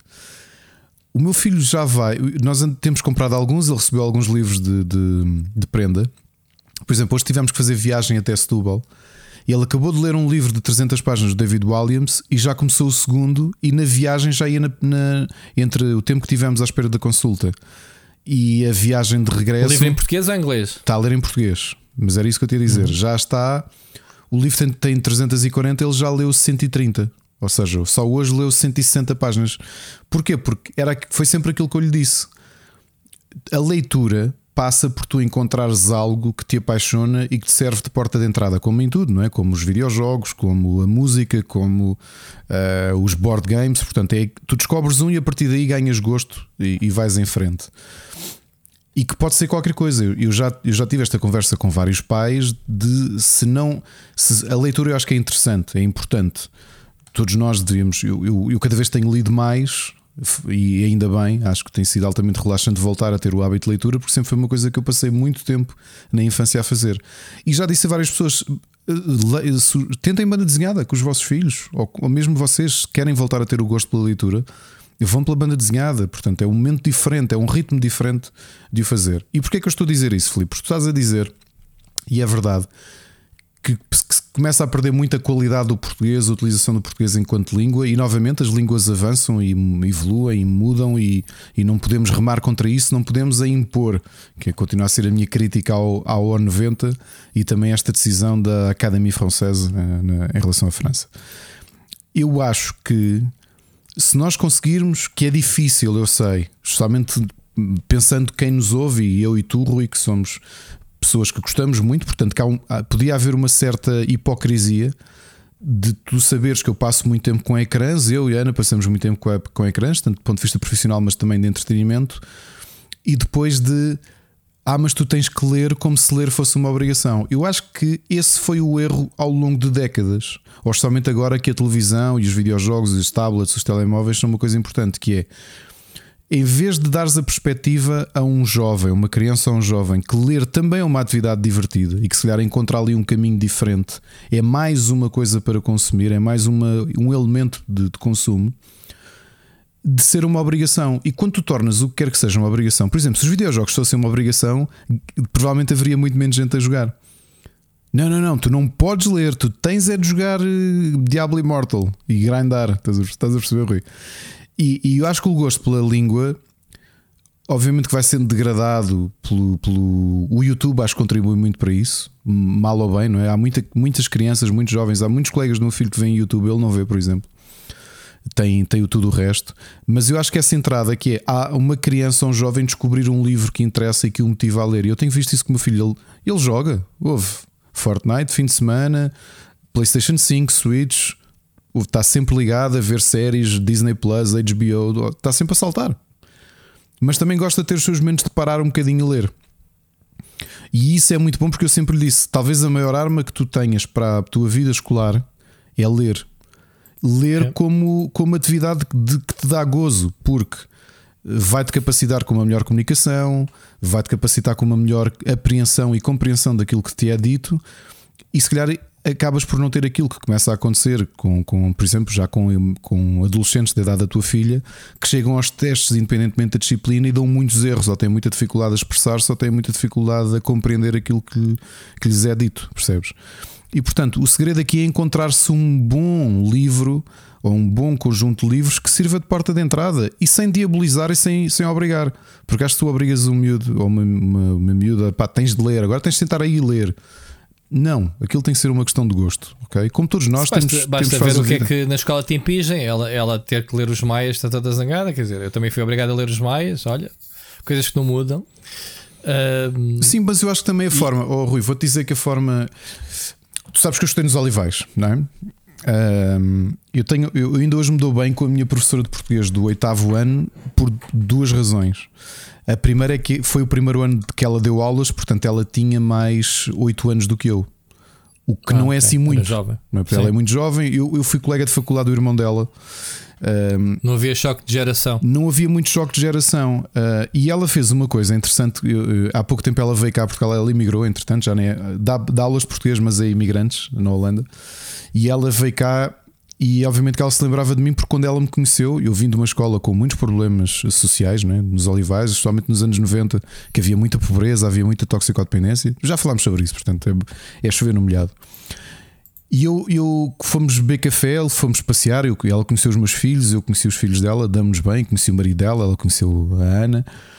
E, e foi uma coisa, conversámos, que eu lhe disse que a, a, a forma apaixonada como ela foi dar aulas para uma escola complicada e, e, e, nunca me vou esquecer de ver aquela miúda, porque ela era uma miúda, percebes? Era uma jovem professora, tinha acabado a licenciatura, ela tinha 22 anos, acho eu. 20, sim, 22 anos. Uh, traz uma pilha de livros dela, ok? Que não eram obrigatórios para a escola e motivou o pessoal a ler, ok? E foi. Porquê? Porque ela tinha. Era apaixonada na forma como falava pela leitura e não era aquela coisa de pá, temos de ler isto. Estás a perceber? É tipo, ganha o gosto. Olha, experimenta, olha, tenta lá isso. Olha, isso é um livro sobre um, o personagem, teve este problema, portanto, apaixonou-se por uma rapariga. A rapariga. Eu vi pessoas que nunca tinham lido um livro na minha turma, colegas, malta que tinha famílias e situações familiares muito complicadas, em que de repente encontraram ali o refúgio porque a forma como lhes foi vendido, digamos assim, o interesse pela leitura foi muito interessante. Eu digo que era uma coisa que eu não faria. Eu, eu, tu sabes que eu dou aulas em, na Sociedade Nacional de Belas Artes. E eu, eu, eu tenho alguma dificuldade em levar livros meus de, de arte ou de banda desenhada, precisamente porque. Mas eu sou. Mas custa-me, percebes? Estar a levar para as pessoas manusearem. E naquele caso foi ela trazer os livros dela, de vários autores de vários, de vários períodos, poesia, ficção, e, e permitir que as pessoas lessem. Hum, olha, leva para casa ler. Esse livro é meu, mas leva, vê lá se gostas. E, e, lá está, ainda hoje acho que foi uma forma muito inteligente e, e já me cruzei com colegas desse tempo, não é? Que, que não prosseguiram os estudos, mas ela marcou-os. Percebes? Marcou-os porque, porque era alguém que se percebia que estava a fazer aquilo porque acreditava mesmo naquilo. E, e claro que não, não podem ser todos assim. E a forma como os livros são impostos na escola, tu consegues compreender o porquê. Somente numa fase Sim. mais no secundário, tu percebes, há coisas que tu tens que estudar se calhar já não há a maturidade suficiente ou vontade suficiente ou o hábito de leitura suficiente para compreender isso. Vou dar um exemplo: 12 ano. Quem nos está a ouvir e que tem mais ou menos a minha idade, não sei se foi se tu também tiveste essa um deles não tiveste. Provavelmente o que tu leste no 12 ano foi Miguel Torga, que era o livro. Uh, 12 ano já não tive português. Não tiveste português, mas o que tiveste num curso profissional? Não, o meu 12 ano ainda é daqueles que tinham três disciplinas: tive filosofia, inglês e. Ah, ok. Pronto. Geografia. Pronto. Ah, como é que é? Filosofia. Filosofia, fi- geografia. Filosofia, geografia e inglês. Sim. Uh, pronto. Humanísticas.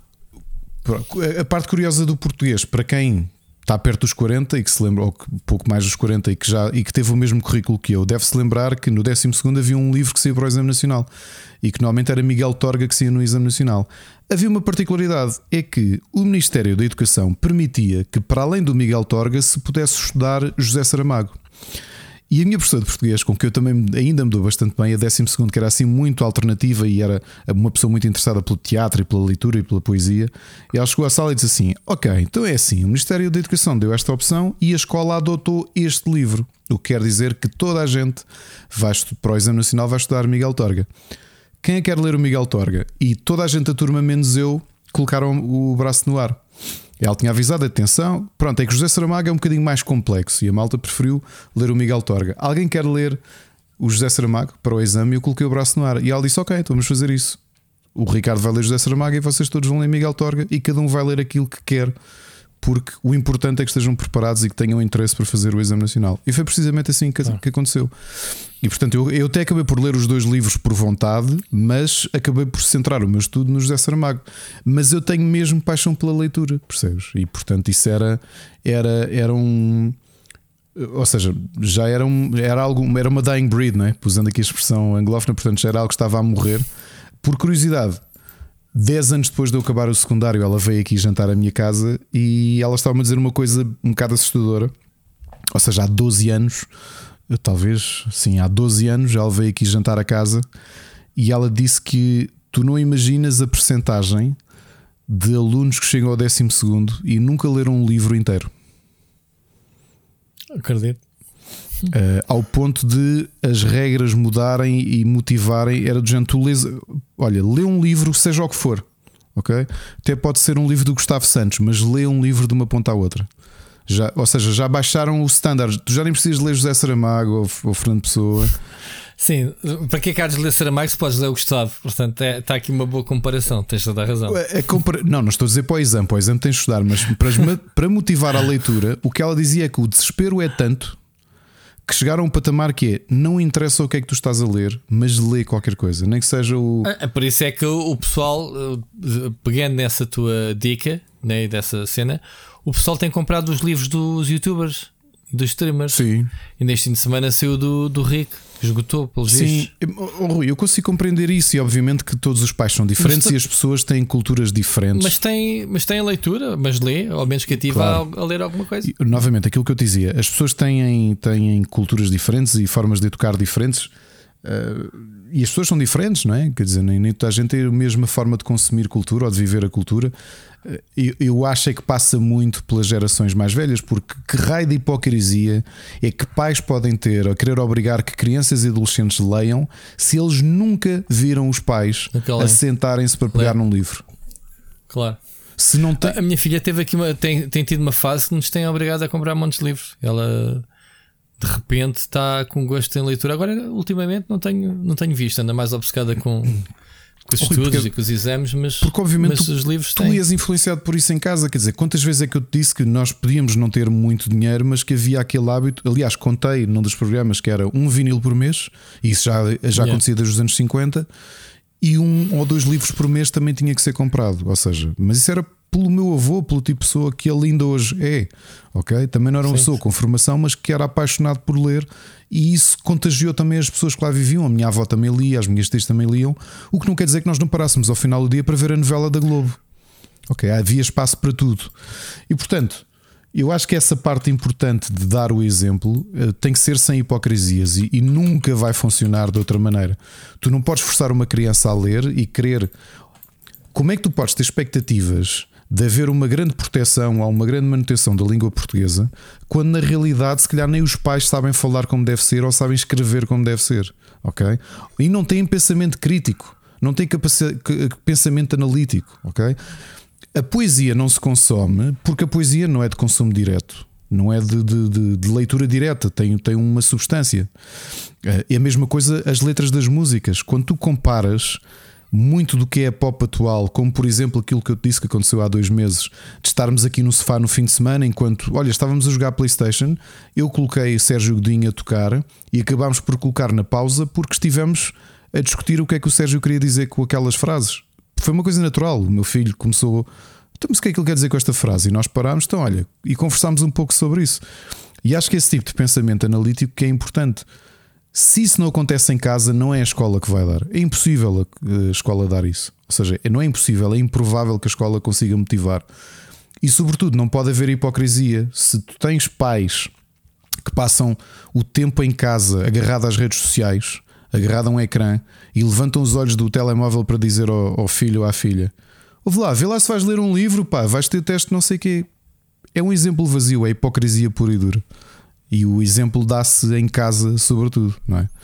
E portanto, yeah. isto, de, atenção, quem está a ouvir, eu não estou de todo a criticar quem não tem tempo, vontade ou quer que seja para, para, para, para ler, porque novamente eu não tenho esse, eu não tenho esse prioridade old school uh, ou da velha guarda, para não estar a usar anglicismos, que o, tens que ler, tens que ler. Eu acho que sim, ler é uma atividade interessante e que te enriquece muito a imaginação, enriquece-te muito a tua, a tua compreensão pela tua língua ou pela outra língua que estás a, a, a contactar. Mas uh, acho que há, há muita hipocrisia uh, nessas expectativas que tu crias com os teus filhos. Porquê que os teus filhos não te consumir YouTube se tu passas uh, horas a ver Instagrams e, e lives de Instagram de influencers. Qual é que é a diferença? Só estão a falar para públicos diferentes. É a mesma coisa, os exemplos dão-se. Os exemplos dão-se, ou seja, o tipo de coisas que tu consomes influenciam os teus filhos. Obviamente, depois vais dizer, e, e temos aqui o Sarbecas que, que, nos representa, que nos, que nos pode corrigir se for preciso, que a construção da tua personalidade e dos teus gostos é muito mais do que a influência que tu tens em casa. Mas a influência em casa continua a ser uma variável, ainda que na, quando chegas à adolescência, a questão dos modelos sociais, da influência dos teus pares, uh, ocupa uh, parte do teu desenvolvimento. Mas em casa há muita coisa que, que se pode contribuir. E antes de tu forçares o que quer que seja, tens, acho que é preciso fazer uma autoanálise de que tipo de famílias ou que tipo de vivência é que nós temos. Uh, e epá, estiquei-me à brava. Isto eu... Pronto, para não deitarmos a mensagem do Felipe pronto, no saco vazio, eh, porque temos já falado sobre o tema que ele tocou, acho que foi um interessante complemento. Sobre os podcasts, obrigado pela sugestão, já conhecia. Uh, epá, e nós aqui não somos propriamente. Uh, como é que é dizer? Uh, não, não cortamos a concorrência, pelo Bom, contrário, até vez. convivemos bem e já não é a primeira vez que nós próprios divulgamos outros podcasts uhum. uh, que, que, mereçam ser divulgados. Portanto, o, o Filipe, obviamente, queres fazer os plugs que tiveres que fazer, faz. Claro. Aqui eu, pelo menos, não sei se. Eu, não, eu também não, não sinto nada, nada. Acho que é perfeitamente normal. Quer dizer, eu. Um o ambiente é, é o que todos nós sabemos que existe. O split chicken é vida, é vida para todos. Claro, Portanto, então alguma vez ficaria ofendido de alguém, de alguém, olha, o podcast, sei lá, no, já aqui falámos o papo seco, não é? Que sim. ouçam, claro que Bom, sim. Sim, senhora. Uh, vamos aproveitar a embalagem e vamos passar já a, a mensagem do Sir Becas. E eu acredito que ele vai levantar muitos temas e, portanto, yeah, acho Isto vai ser um podcast uh, curtinho, mais, não é? Vai ser curtinho, à brava. Vamos ouvir a mensagem do, do Sir Becas. Eh, eu quero que ele fale, eu não quero falar nada. Portanto, o Sir Becas, quando fala, a gente baixa as orelhas, como costuma ser. Bora lá, Sir. Olá, Rui. Olá, Ricardo. Olá, restante malta aqui do, do podcast e da comunidade. Espero que esteja a gente bem. Um, olha, queria dar aqui um, um toquezinho uh, sobre o tema do metaverse que o, que o Rui falou. Uh, e estava-se a falar um bocado do comportamento e da, daquele artigo que o Rui escreveu sobre o assédio online ou neste caso o assédio, o assédio em contexto de metaverse.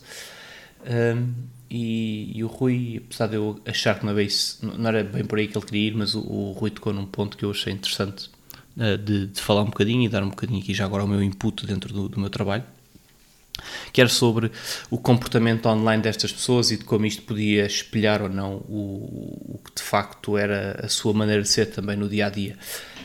Um, eu, no geral, diria que, obviamente que sim, não é? Quer dizer, uma, uma pessoa que num certo contexto é tóxica, agressiva, uh, desrespeitadora uh, de outra, uh, sê-lo-á em vários contextos. Uh, mas apesar disso era importante fazer aqui uma distinção que, que, está mais ou menos identificada, ou pelo menos alguns fatores que são identificados na, na, na psicologia, na psicologia, na psicologia social e na, na, em termos de, de comportamento social. O, o, uma coisa que, que, que, tem sido discutida muito é que muito, muito do comportamento que as pessoas têm online que parece exacerbado, ou seja, extremamente tóxico, agressivo, uh, às vezes até de forma parece gratuita, não é? por exemplo, aquelas discussões que, que a malta tem no Facebook em que há uma grande polarização da opinião e depois até se transforma num. Eh, ou seja, a coisa evolui para uma situação pessoal de insulto, por exemplo, ou mesmo toxicidade gratuita. Um, isto normalmente, uh, há, algumas coisas que, que, que, sugerem é que parte deste comportamento se deve, por exemplo, a uma falta de autoconsciência da, da, da, pessoa que está na interação, ou seja, o facto da pessoa estar num contexto em que está a escrever, portanto, nem sequer se está bem a ouvir muitas vezes, não é?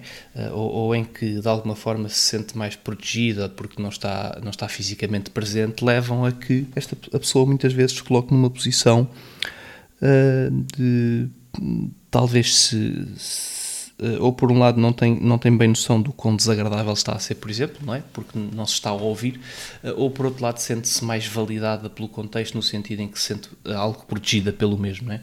E, e portanto são, são algumas coisas que eu acho que devem ser uh, pensadas e refletidas nestes contextos de metaverso e em termos de, de TOS e esse tipo de coisas, ou seja, como é que serão os serviços, como é que será a supervisão, porque de facto aquilo que parece é que no contexto digital há uma série de, de comportamentos que tendem a ser exacerbados uh, e, e, isso deve-se em parte ao facto dos contextos serem ligeiramente diferentes e das pessoas se sentirem mais à vontade para o fazer, eventualmente porque estão atrás de um monitor e porque por causa disso uh, se sentem menos presentes de facto na interação e portanto são mais facilmente, por exemplo, pegando aqui no outro conceito, desumanizam o outro, ou seja, mais facilmente olham para o outro como um ser inferior ou como um ser que pode ser desrespeitado e que pode ser atacado uh, e, e, que, como, como o próprio uh, conceito sugere, é menos humano e portanto eu mais facilmente posso entrar aqui numa cena de despique e até posso desrespeitá-lo quase gratuitamente. Um, e portanto uh, era só para dar este toque sobre o que o Rui estava, a falar. E agora aqui outra questão já agora sobre uma coisa que vejo muitas vezes no LinkedIn e que acho sempre uh, mudando aqui de tema, mas se calhar não muito longe um, que tem a ver com a, com a, forma como os jogos são monetizados e como muitas empresas me parece que estão, uh, e por isso é que acho que estou muito longe, a pegar nas questões dos NFTs e do, de, de, dos conteúdos digitais que poderão ser, vá lá, talvez comercializáveis, uh, e, e, a, e, a, e a trazer isso para o gaming de uma maneira que me parece estranha. Há uns anos, poucos, acho eu, uh, começámos a ter, por exemplo, no Call of Duty uma possibilidade literal de jogar o jogo e receber dinheiro em função da nossa performance. Por exemplo, isto no Modern Warfare 2, acho eu, né? Portanto, o, o Battle Royale mais popular que, que anda aí, que por exemplo eu joguei, uh, e isto está bastante presente. E, e acho que isto traz um, uma questão que eu, eu, li um conceito uh, hoje, hoje ainda que estou a gravar esta mensagem, até sábado, no, no LinkedIn, que era o. Como é que é? Uh, era uma coisa que a malta estava a chamar play to earn. Acho que era isto, ou seja, uh, jogar para receber. Assim de repente, em abstrato, obviamente, é, é, o que é, as pessoas podem fazê-lo perfeitamente, uh, não, não tenho problema com isso. Uh, mas parece-me que é um tema que eu acho que é jeito de discutir porque, em termos psicológicos mesmo, uh, o, o, shift de eu jogar pelo prazer de jogar versus eu jogar para uh, receber alguma coisa com isso será certamente diferente. E, por exemplo, mesmo, talvez o Ricardo também, não é? Mas pegando no caso do Rui mais em concreto, que se calhar estará, ou pelo menos esteve mais perto disso, ou está ainda nesse meio, as pessoas que profissionalmente jogam porque precisam de trabalhar por exemplo, os jornalistas de videojogos, eventualmente os streamers, por aí fora, um, uh, ou, sei lá, QA testers, ou whatever, uh, o que seja. Um, esse pessoal, por um lado, já tem, ou seja, já está a jogar com uma motivação diferente, certo? Muitas vezes, vocês às vezes até têm aqui assim, um certo desabafo, que eu, eu acho que não é por não gostarem, é é o que é, uh, mas sobre como vocês têm que rapidamente saltitar de um jogo para o outro, muitas vezes, e nem, nem sempre há tempo para, para, para usufruírem de certos jogos, e, e falam um bocado sobre isso. Uh, e portanto, logo aí há uma certa diferença. E ainda pior, parece-me ser, pior, algumas aspas, ou digamos antes, se calhar, ainda mais uh, evidente será se os jogos começarem a trazer uma lógica de por exemplo, se além das dailies, que já são uma coisa que faz com que as pessoas se sintam às vezes um bocadinho erradas aos jogos, de forma pouco ligada ao divertimento e muitas vezes ao, ao, ao atingir um certo objetivo que, que, nem, que, nem, sempre é o divertimento. Estou a pensar, por exemplo, em MMOs, com as dailies por aí fora. Se a pessoa vier jogar o jogo porque precisa de ganhar 10 euros naquele dia, isso parece-me. Um, uh, pouco interessante para o, para o gaming como eu gosto dele, em termos de entretenimento por aí fora, parece-me algo perigoso uh, se tivermos em conta que uma boa fatia das pessoas que jogam videojogos são uh, menores de idade. Um, e, e, muitos deles até gostam de jogos online. Imaginei o problema agora, parece-me a mim, se o Fortnite começasse a dar rewards monetários, portanto, a, a oferecer dinheiro literalmente. Um, aos, aos, seus jogadores pela performance. Parece-me que isso uh, criaria aqui um, um, um, eventual problema junto de um certo grupo de pessoas e podia, inclusive, fomentar comportamentos aditivos, é? de, de, de, dependência do jogo, neste caso. Um, apesar disto não ser uma questão de gambling, não é? porque não é uma questão de jogo de azar ou de sorte, mas é rápido, era começar a aproximar uh, uh, o, o, entretenimento de uma lógica de jogar para receber, que é muito diferente, certamente, de jogar para curtir. O que me leva ao próximo tema, que é uma coisa que eu nem sempre tago aqui, mas é uma sugestão. Muito rapidamente, eu imagino que o Ricardo tenha jogado isto. Pá, se não jogaste, eu acho que tu ias gostar muito. Eu, há pouco tempo, descobri, por mero acaso, andava à procura de um jogo que pudesse jogar no, no meu portátil, que é uma batata, portanto, é um portátil pai de 2013, um novo ThinkPad que eu uso só para trabalho, uh, que nem, nem, tem gráfica dedicada, é nada, é uma coisa bastante antiga já. Um, pá, mas queria qualquer coisa para, para, jogar lá. E isto porque me desfiz do meu portátil gaming durante a pandemia e não, não faço tensões de ter outro tão cedo. E então fui, fui ao, ao, Xbox Game Pass, ver o que é que havia lá que eu desse para jogar e eu esbarro numa coisa chamada Monster Sanctuary. Pá, e o Monster Sanctuary é uma coisa que me surpreendeu bastante. Uh, muito resumidamente, eu vou tentar, vou tentar descrever o jogo de forma mais simples possível. É, é uma espécie de Final Fantasy porque tem ali umas mecânicas turn-based misturado com a lógica de uh, capturar pokémons, uh, capturar monstros do Pokémon e eventualmente com uma série de assets visuais que foram buscar ao, uh, ao Stardew Valley, só que entretanto fizeram, de, fizeram, fizeram isto no Metroidvania, ok? Ou seja, é um Metroidvania em que vocês têm que apanhar monstrinhos para lutar com monstrinhos e no caminho Uh, vão explorando o mundo, vão andando para a frente e para trás e têm depois combates uh, muito parecidos com Final Fantasy, mais do que Pokémon se calhar, porque a maior parte dos combates são party-based e há muitos combos para fazer e combinações entre enfim, as sequências de ataques, os próprios monstros e fraquezas por aí fora. Que, é, é, o, o, estilo de luta é assim, uma espécie de Pokémon talvez mais complexo uh, a aproximar-se de um Final Fantasy. embora tenham em conta que eu não jogo nenhum Pokémon da, da main series já, já, já há uns anos bons. Uh, e portanto, epá, só uma sugestão breve: é um jogo que está no Xbox Game Pass, como eu vos digo, corre em qualquer sítio. Portanto, eu jogar aquilo num portátil que, em termos de performance para gaming, certamente que não, não, não será, não foi para isso que ele foi concebido. Uh, e, e, portanto, fica aqui a, a, sugestão para quem quiser experimentar. Eu li no Reddit alguém a fazer o seguinte comentário e eu acho que é a descrição perfeita: que é, é o melhor jogo de Pokémon que a Pokémon Company não fez. Ok? Uh, e pronto, é isto. Por fim, só uma, uma, uma resposta ao Rui. O Rui estava a falar sobre qualquer coisa do Star Wars, Epá, já não me lembro o que é que é, ele estava a perguntar qualquer coisa que dava a entender que havia mais miúdos Force Sensitive tinham sobrevivido e não sei o quê.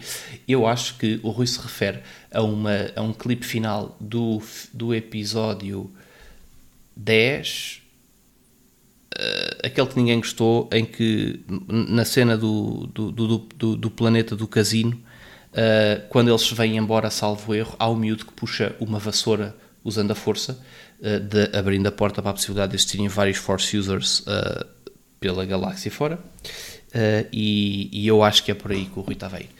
Pronto, vou-me calar. Ouvimos para a semana. Esta mensagem já tem 10 minutos. Restantes ouvintes, peço imensa desculpa. Tchau, tchau. Grande Sir Becas, pá, o teu contributo é sempre muito enriquecedor. Eu não tenho nada a dizer do que tu disseste, porque tu fizeste o, o tempo. Uh, sobre Star Wars é exatamente isso. Uh, há qualquer uh, pós-créditos que aparece e provavelmente, e agora estou aqui à procura. É no, é no 9 ou no 10? Eu lembro-me dessa cena específica que um deles até tem. É, é no. Não sei. Não sei qual é. Bom. Olha, eu tenho aqui umas coisas para, para dizer. Sim, sim, okay? força, força, força. Sarbecas, há aqui uma questão. Eu, eu próprio escrevi sobre isto há uns uh, 10 anos quando fiz uma autorreflexão, do, eu, eu sou uma pessoa extremamente controlada na minha vida comum. Eh, O Rui já me viu várias vezes e, e vocês já me viram aqui irritar ou talvez passar o nível da irritação, mas mesmo assim sou muito controlado nisso. E há um dia que eu escrevo, há cerca de 10 anos, se quiseres eu depois partilho o artigo contigo, em que eu na altura fazia um paralelismo do road rage, que é uma coisa que eu não tenho de todo, sou extremamente pacífico e ignoro muito aquelas picardias de- de- da estrada. Mas, por exemplo, no League of Legends eu não era assim. Houve uma altura até que jogava com pessoas, com a minha mulher, com os meus melhores amigos, e eu era muito agressivo a jogar, ou seja, era muito. eh, estava sempre a questionar as decisões deles, a, a exacerbar os erros que cometiam, muitas vezes sem olhar até para os erros que eu, que eu próprio cometia, e sempre achei que o meu comportamento no jogo era um bocado atípico, e inclusivamente, e também tenho vergonha de o dizer, por muitas vezes não reconhecer. eh, ainda faço alguns comentários volta e meia, mas nada que se compare com o tempo que me levou e com toda a justiça a ser banido do chat eh, três vezes do League of Legends. Porque. hum, porque eu, eh, quando havia gente que estava. Porque acontece, há- deve haver em muitas comunidades, na comunidade do League of Legends é muito frequente haver pessoas que se vão divertir apenas para estragar o jogo, ok? E houve uma altura, e eu andava. Foi mesmo no início de. do- durante os- o primeiro ano do, do meu primeiro filho, em que eu às vezes à noite depois dele dormir e depois da Ana se deitar vinha jogar, então eu tinha muito pouco tempo para jogar. E quando havia pessoas que a diversão delas era virem estragar o meu jogo, eu reagia muito mal. Portanto, aquilo era um somatório de frustrações que eu tinha, não é? E da ansiedade, aqueles primeiros meses, toda a gente sabe, quem já foi pai, como é que são esses primeiros meses. Mas a minha reação era, eu era capaz de parar o personagem e simplesmente começar hum, a debater, ou seja, não era a ofender diretamente, não era, não era ofender gratuitamente, mas a tentar debater com a pessoa mesmo de forma muito agressiva. Porquê é que tu me estás a fazer isto? Porquê é que tu me estás a fazer perder tempo? Eu vou perder este jogo e isto é o único jogo que eu vou poder fazer hoje e amanhã. Ok? E então eu tinha uma reação muito visceral, muito agressiva, que não era, que não corresponde à minha forma de ser. Ser uma pessoa extremamente. hum, muitas vezes até calculista na forma como falo com as pessoas. Portanto, eu não sou de todo impulsivo. E é curioso, tu estás a dizer que exacerbam algumas questões pela proteção, mas no meu caso não era. Eh, eu, ou, ou pelo menos não sinto que tivesse sido isso, mas que, que, que eu próprio tive de fazer essa autorreflexão de não me reconhecia na forma como interagia com quem, com quem me provocava, eh, eh, era verdade. Eh, em relação ao Monster Sanctuary, cheguei a experimentar. Eu acho que nós referimos aqui eh, quando ele estava ainda em Early Access no, no Steam. Portanto, nós tivemos acesso ao jogo em Early Access e falámos dele aqui realmente nessa, nessa diferença. Curiosamente, não sei se foi de ter jogado numa, numa, num formato ainda alfa, acabou por não me clicar tanto como outros uh, Pokémon-like games. Uh, É, é o, o fenómeno dos early às vezes access. Joguem, joguem, early, joguem, joguem early access. É isso. Oh, oh, oh, Cerbecas, por acaso, em relação ao Play to Earn, por causa de há uns meses nós termos visto um youtuber português que teve a fazer um stream sobre alguns desses jogos que ele próprio joga, de Play to Earn. Eh, Eu tinha lido um caso e depois acabei por não trazer para aqui, que me lembro. Atenção, atenção que o Sirbecas meteu na mesma panela os vários eh, vertentes do Play to Earn. Há pessoal que. A mesma coisa é que dizeres que. eh, Aliás, tu disseste com, com, com pessoa que testa jogos, né, um que é a tester, eh, que está a ser pago Não, para jogar é a jogos. mesma claro, man, definição. A então está, definição- está a fazer A atenção. definição de Play, Sim, play to a- a Earn são- é um tipo específico é- de jogos. É um tipo. É. Exatamente. Normalmente Exatamente. relacionado com a tecnologia blockchain, em que o tempo que tu passas acaba por servir para minar criptomoedas ou NFTs ou o que Yep. quer que seja. E portanto, há alguns jogos que isso acontece. Eu tinha lido um caso paradigmático e, e foi sobre isto, mas foi também correlacionado com o fenómeno Roblox, também já não vale a pena falar aqui. Que era, por exemplo, eh, algumas pessoas que tinham que investiam dinheiro dentro da conta e portanto precisavam de as rentabilizar e como não tinham tempo para jogar encontravam até crianças que queriam jogar o jogo passavam-lhes contas que tinham já dinheiro investido porque elas iam maximizar ou iam optimizar eh, o play to earn lá está elas iam jogar ele, algumas pessoas davam percentagem aos adultos ou às crianças a quem emprestavam contas em, no qual eles tinham investido dinheiro e portanto, obviamente que aqui depois entramos também na parte que aconteceu. Isso é, é, isso é, isso é modernices do farming chinês do World of Warcraft. É farmar gold, meter as criancinhas a farmar Pronto. gold porque as, as crianças acham piada. Eh, Como, como há certas pessoas que metem as criancinhas a, a fazer level up aos Pokémons, por exemplo, também acontece. Aí. É enga- é em todo lado. É engraçado, tu, olha, quando vieres cá te perguntar cá em casa quem é, quem é que era o. Quem é que era aqui o, o, o grinder em casa? É que era eu. Ah, pai, preciso não sei o quê. Vá, eu vou fazer isso, eu vou subir de nível. Ah, pois é. Esse agora virou contra ti. Ahm, Mas é de falar que teu filho eu preciso de umas cenas no Lost Ark a ver se Exato. falo Não, ele não o- nisso. Já agora, por curiosidade, oh, oh, para te dizer, se puderes, lê um bocadinho em relação ao Play to Earn o conceito de scholarship que, que foi atribuído ou que foi desenvolvido à volta desta ideia de eh, jogos Play to Earn, que é precisamente isto, e que tens elementos que potencialmente possam roçar o conceito de trabalho infantil. Porque esta ideia do scholarship é uma forma de tu alugares contas a pessoas que não têm, que não têm dinheiro para investir eh, em contas, digamos, premium ou que possam gerar dinheiro nestes jogos Play to Earn eh, através de canais de Discord dedicados a estes jogos. O que muitas vezes pode estar a emprestar ou pode estar a fazer um renting, digamos assim, o scholarship, que é como eles querem dizer eh, de forma mais bonita, pode estar a emprestar a conta ou a render a conta ou utilizar o trabalho de outra pessoa na tua conta, seja ela um adulto ou criança. Portanto, por curiosidade, vai pesquisar o conceito de scholarship associado ao, a este género dos play to earn. Ok?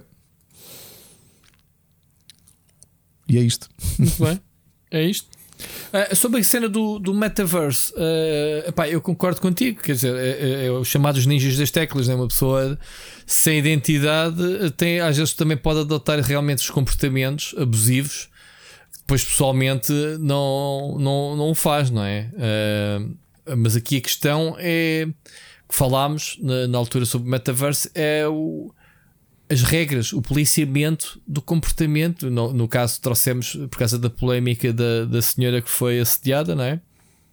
Ahm, estamos aqui a falar de, de- dentro desse contexto. Obviamente que pá, as bestas atrás do teclado existem e, e- eu não sou o primeiro que, que dei o exemplo deste tipo de comportamentos. Faz lembrar o Nuno Markle. Sabes, sabes uma coisa, Ricardo? O Nuno Markle pegou no meu artigo, este que o Becas falou, que eu escrevi, fez um post no Instagram uh, com, a, com um screenshot do meu artigo, até está lá a minha assinatura e tudo, uh, a comentar o meu artigo. A comentar, não o que eu escrevi, obviamente, que eu não escrevi nada meu, eu sim- simplesmente dei notícia perante o relato que foi feito pela própria empresa que fez o estudo, né, a investigação do, do, do comportamento. Uh, e eu, o Marco dizia exatamente isto. Isto faz lembrar os tempos do Mirk, que é o pessoal atrás das teclas diz coisas pronto, porque, porque pensa que pode, eh, obviamente, eh, e que não, não se pode adotar um comportamento de ah, eh, se a senhora se sente incomodada, que vá para outro sítio. Isto não é assim que funciona. Portanto, é, é, é estúpido eh, pensarmos nisso.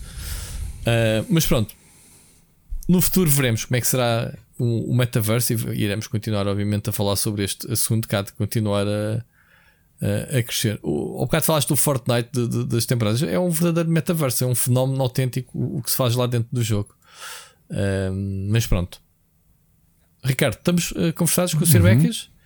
Sir Becas, obrigado pela tua mensagem. Só por si vale tudo. Uh, nossos com- comentários são completamente secundários. Ahm, vamos passar às recomendações? Vamos lá. Ou tens algum poema? Tenho um poema, sim senhor. Então, bora. Olha, vamos fazer uma coisinha diferente. Tenho trazido poetas portugueses, mas eh, no outro dia deu-me para ler. eh, tenho alguns livros de poesia inglesa e hoje vou trazer um dos grandes poetas do século XIX, eh, americanos, neste caso Walt Whitman, que nasceu a 31 de maio de 1819 em Nova York e morreu a 26 de março de 1892 em New Jersey. É um poema retirado de um dos seus grandes livros, que é considerado por muitos um dos grandes livros de poesia da humanidade, o livro Leaves of Grass de 1855, e este poema chama-se To a Stranger. Passing stranger, you do not know how longly I look upon you. You must be he I was seeking, or she I was seeking. It comes to me as of a dream. I have somewhere surely lived a life of joy with you. All is recalled as we flit by each other, fluid, affectionate, chaste, matured. You grew up with me, were a boy with me or a girl with me. I ate with you and slept with you. Your body has become not yours only, nor left my body, mine only. You give me the pleasure of your eyes, face, flesh. As we pass, you take my beard, breast, hands in return. I am not to speak to you, I am to think of you when I sit alone or wake at night alone. I am to wait, I do not doubt I am to meet you again. I am to see to it that I do not lose you. e Ok. estrondoso este Não, poema. não se tem em francês, em francês porquê? Em trazer, agora? olha, por acaso, em trazer um poema em, em Voltaire. Vou trazer Voltaire em, em um dia destes. Fica aqui a promessa. Eh, t- explica lá este. o o para Two quem não Stranger é muito interessante como, como poema e acho que é bastante profundo.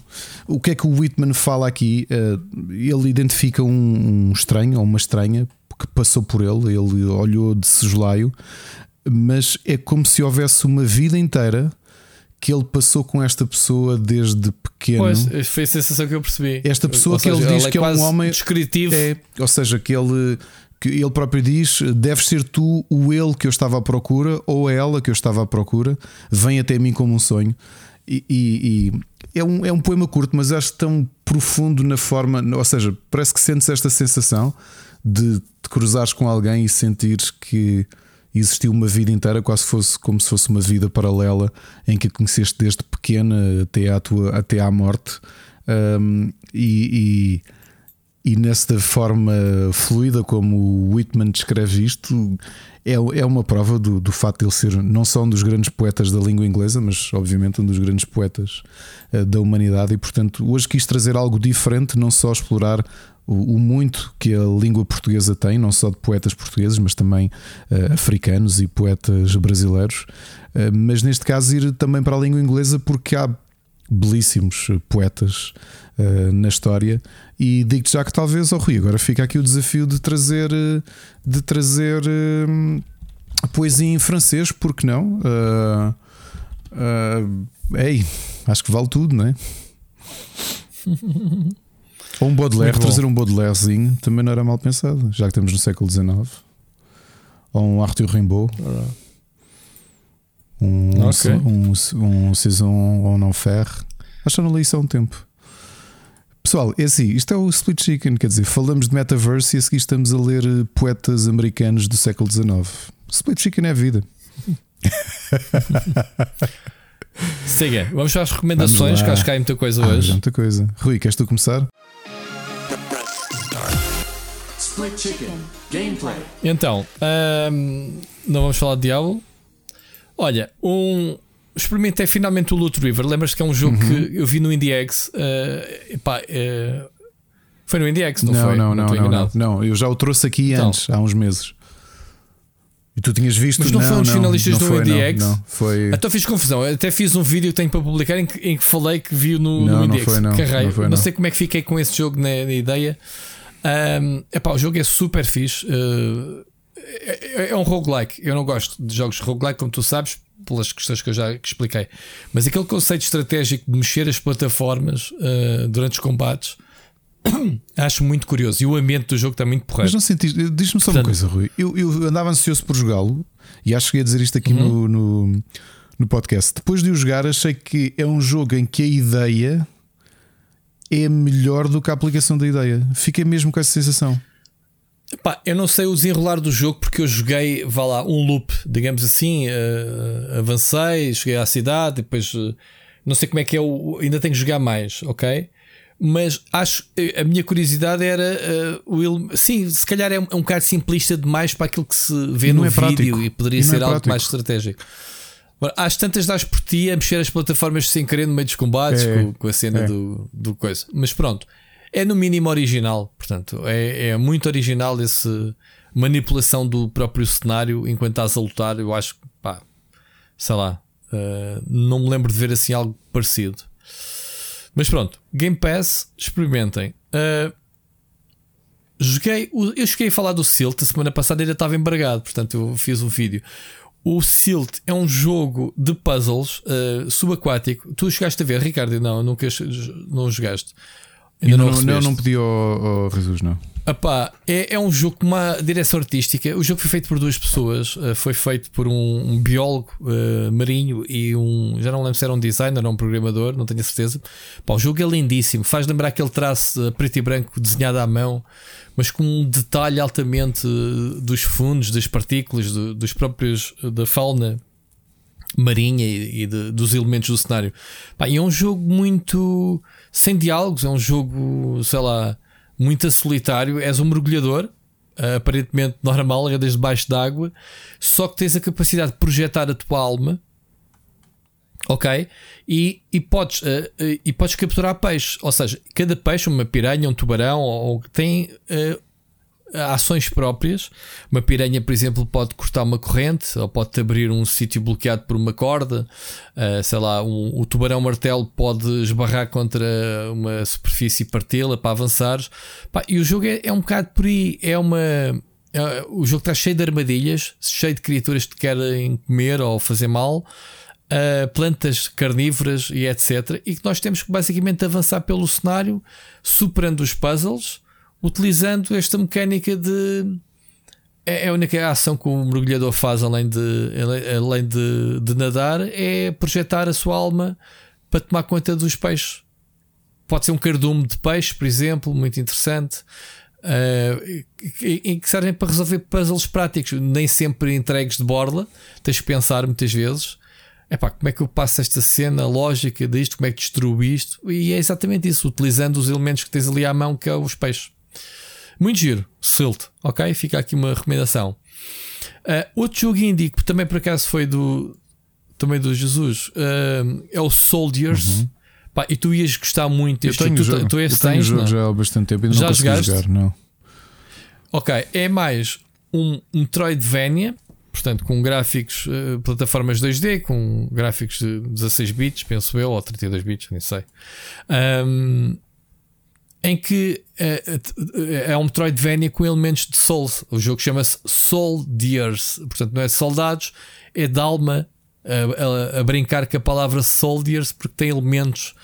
Uh, Souls-like, não muito, não tanto como o Salt and Sanctuary, por exemplo, mas uh, a dificuldade, qualquer inimigozinho te pode fazer a folha, percebes? É- acho que é aí que está a inspiração, não é propriamente ah, morreste, agora tens que recuperar o teu corpo. Não, isso é da velha guarda, vais ganhando experiência. uh, só que quando, por exemplo, chegas aos checkpoints e gravas, fazes reboot outra vez aos inimigos e é um bocadinho esse ciclo. Uh, só que o jogo é muito difícil, lá está. É, estes jogos têm tanto de divertido e de interessante como de difíceis. Uh, e chega, obviamente, a ser um bocado frustrante porque quando se perde, volta-se atrás do checkpoint em que temos que percorrer basicamente a mesma coisa sem uma recompensa direta. Estás a ver? Não, ou seja, tu no Souls Like recuperavas o corpo, recuperavas a experiência até então. Ali, se morreres, pá, uh, basicamente tens tudo para recolher e tudo para, para, para matar desde o último checkpoint. Portanto, é muito difícil o jogo, mas é muito giro, muito bonito. Uh, temos gráficos e de som, pá, muito fixe. Um, eh, recomendo uh, que joguem Soldiers. Aliás, vai sair review também em breve no, no canal. Um, não vou prometer como o Ricardo prometeu as reviews a semana passada e pronto, esqueçam, não é? Uh, Ai. não é, Ricardo? Já aqui em direta. Eis, eis. Mas pronto, andamos nesta fase Até desencontrada. que o headset, meu. Até que eu. Fogo. Não é que é verdade, quer dizer, o que é, o que é verdade é verdade. Que é que- que pode- Não te estou a cobrar, pá, estou só a lembrar. Bom, uh, Diablo Immortal é o jogo que me tem entretido esta semana, já aqui falámos muito. Uh, e joguei uh, ontem uma das sessões multiplayer do Mario Strikers. Como é que se chama? Mario Strikers. agora não tenho o, o resto do nome, não, não sei. O novo jogo de Mario Strikers vai sair para, para a Switch no próximo dia 10. Não saiu já. Não, não saiu. Ah, no Não, próximo dia sai 10, dia pois é. 10. É isso. Yeah. Se foi uma demo multiplayer uh, com sessões muito curtas, ali 3 horas por, por sábado e 3 horas no domingo, assim espaçadas, portanto uma horinha. Pá, eu consegui apanhar uma dessas sessões. uh, achei que o jogo está muito fixe em termos de uh, matchmaking, rápido, havia muita gente para jogar. Uh, pá, e o jogo é estupidamente divertido, mas obviamente baseado em duas partidas que fiz, é caótica até dizer chega, Ricardo muito caótico é o jogo. Eu, eu dispensava os power-ups. ok? Os power-ups, uh, aqueles power-ups tipo Mario Kart, os cubos que Sim, entram. Eu, eu deixava-me ficar só com a componente, vá lá, uh, FIFA Street com, com, com porrada, com cotoveladas e carrinhos que podes fazer. Acho que já espero que dê para desligar. Os power-ups é mais um fator de caos desnecessário. Pá, que é, estás a jogar com a bola a fazer jogadas e de repente levas com uma concha de uma tartaruga em cima. Pá, é um bocado, é um bocado mau, meu. É um bocado mau. No Mario Kart é das coisas que eu mais praguejo. É quando vou muito bem e levo como power-up. Uh, pá, uh, tem muito fator sorte do que propriamente habilidade nessas, nessas cenas. Uh, mas é muito divertido, dá para fazer grandes jogadas, uh, bons remates, bons gols, de, cheios de truques, de, desde premires a fundo o botão para rematares com mais força, a, a, a direção da bola. E assim, fa, é, faz, vai ser divertido, Ricardo. Jogarmos online. Dá para jogar 4 para 4 online, dá para fazermos umas, umas partidas valentes. Uh, temos que testar isto todos online, quem tiver o jogo. E é isto passo-te passo a palavra. Olha, esta semaninha não tenho jogos de. Não, não tenho jogos de Apple Arcade para trazer, porque não estive, estive essencialmente lá no, no iPad a jogar ainda o, World, o Zookeeper World. Tenho-me divertido volta e meia. Mas tenho aqui outros jogos. Olha, um jogo, deixa-me só ver se isto não está com embargo. Dá-me só um segundo, devia ter confirmado isto. Uhum. Um jogo. Uh, não, ok. O jogo novo da Devolver eu tenho estado a jogar porque é muito, muito, muito criativo, Rui. Não sei se ouviste falar deste jogo ou se quem nos ouve uh, ouviu se quer falar disto. Foi um jogo que saiu no passado dia 2 de junho, chamado Card Shark, que é desenvolvido pela Nerial, que é um estúdio do qual eu gosto muito e que tem os jogos todos. Eles fizeram o Reigns, o Reigns Her Majesty, o Reigns Game of Thrones e o Pico Nico. O que é que é o Card Shark? É um jogo passado uh, no século XVIII. Se vires a o estilo é muito ilustrado, tem um estilo muito forte uh, de, de, de Estou aqui a ver uma a stream, a stream que está a passar agora na Steam. As duas pessoas que estão a fazer a stream estão vestidas a rigor. Exatamente, com, com, com as perucas. Ah, Mozart. Exatamente, com as perucas do século XVIII e tudo, portanto, espetacular. Rui, sobre o que é que é este jogo, para além de visualmente ele ser brilhante, como já deves ter reparado, em 2D, eh, tudo uh, animado tradicionalmente, com uma, com uma direção de arte muito forte. O teu personagem é um mudo, que é adotado por um, um aristocrata que tu afinal percebes que é um vigarista. Ok? Mecanicamente, o que o jogo é que é que é? Ele, e à medida que vais avançando na história e vais uh, conhecendo novas pessoas, vais conhecendo falcatruas com cartas, especialmente com cartas para fazer, para enganar pessoas. Ok? Qual é que é a dificuldade do jogo? É que tu podes jogar, por exemplo, eles fizeram um modo uh, com hints para quem tiver mais problemas de memória ou quem quiser aproveitar mais a história do que propriamente a dificuldade. A dificuldade base são-te ensinados, por exemplo, o, o, primeiro truque que tu aprendes, como tu és um empregado de uma taberna, este conde de Comte Saint-Germain, que, que, que, se apresenta a ti e que te desafia a entrares nos esquemas com ele, diz pá, como tu és um puto que trabalha aqui na, nesta taberna, fazemos uma coisa: eu vou jogar póquer tu vês as cartas dos adversários e combinamos aqui uma série de sinais para tu me dares a entender o que é que ele tem e que é para eu ganhar os lances todos. Ok? Uhum. O que, é que acontece? Os sinais são-te ensinados e tu tens mesmo de curar, que é que sinais é que correspondem a, aos naipes, ao número de cartas, como é que tu assinalas tudo isso. E o jogo é muito, muito, muito criativo. Ou seja, tu podes jogar com modo fácil, Nossa. que não é a forma como eu estou a jogar, estou a jogar num modo normal em que tens mesmo de decorar as coisas. E se falhares, não há uh, try again. Ou seja, o teu esquema falhou, podes, podes ser apanhado por estar a fazer falcatrua ou, e vais perder o dinheiro que tu e o, e o conde têm. Vocês são um bocadinho saltimbancos, andam de terra em terra a enganar pessoas. Ok? Está muito bem pensado, Rui. Aquilo, pelo que eu já vi, porque ele vai-te dizendo quantos truques, digamos assim, ou quantos jogos é que já desbloqueaste, são 29 no total. Eu já aprendi quatro falcatruas diferentes com cartas jogos diferentes com cartas, sendo que as. Podes aplicar na vida real depois, não é? Todos eles, sabes que é uma coisa curiosa, é que eles explicam inclusivamente uh, aqueles uh, truques de uh, prestidigitação, eles explicam exatamente como é que se faz e tu tens de fazer isso com o comando ou com o rato. Por exemplo, estás a ver aqueles truques muito antigos de hum, escolhe uma carta, ok? E eles mostram-te como é que tu baralhas para conseguires ficar com a carta no topo ou para dificultar, que é aquilo que depois tu és obrigado a fazer, uh, diz assim: Rui, esta é a tua carta, agora diz. Queres que ela seja quê? De 1 a 5. Uh, ela fica no topo, em segundo, terceiro, quarto ou quinto, e tu escolhes. E ensinam-te inclusivamente a fazer isso. E tu tens de fazer isso tudo, tens de decorar os movimentos com os comandos para fazer isso com, com, com os analógicos e com os botões. Ok? Por exemplo, para indicar naipes, se tu fores o empregado que está a servir as bebidas, tens várias coisas para fazer. Com o pano na mesa, podes sinalizar o naipe e o número de voltas que dás com o pano é o número de cartas daquele naipe que o adversário tem. Tens algumas estratégias que é o conde está à tua frente, tu estás a jogar a fingir que não o conheces e quando ele é o dealer no, no, no, no turno, de tu conseguires ver as cartas que ele dá ao próximo e com os teus dedos e a forma como deixas cair as cartas indicar uh, o, o, lance.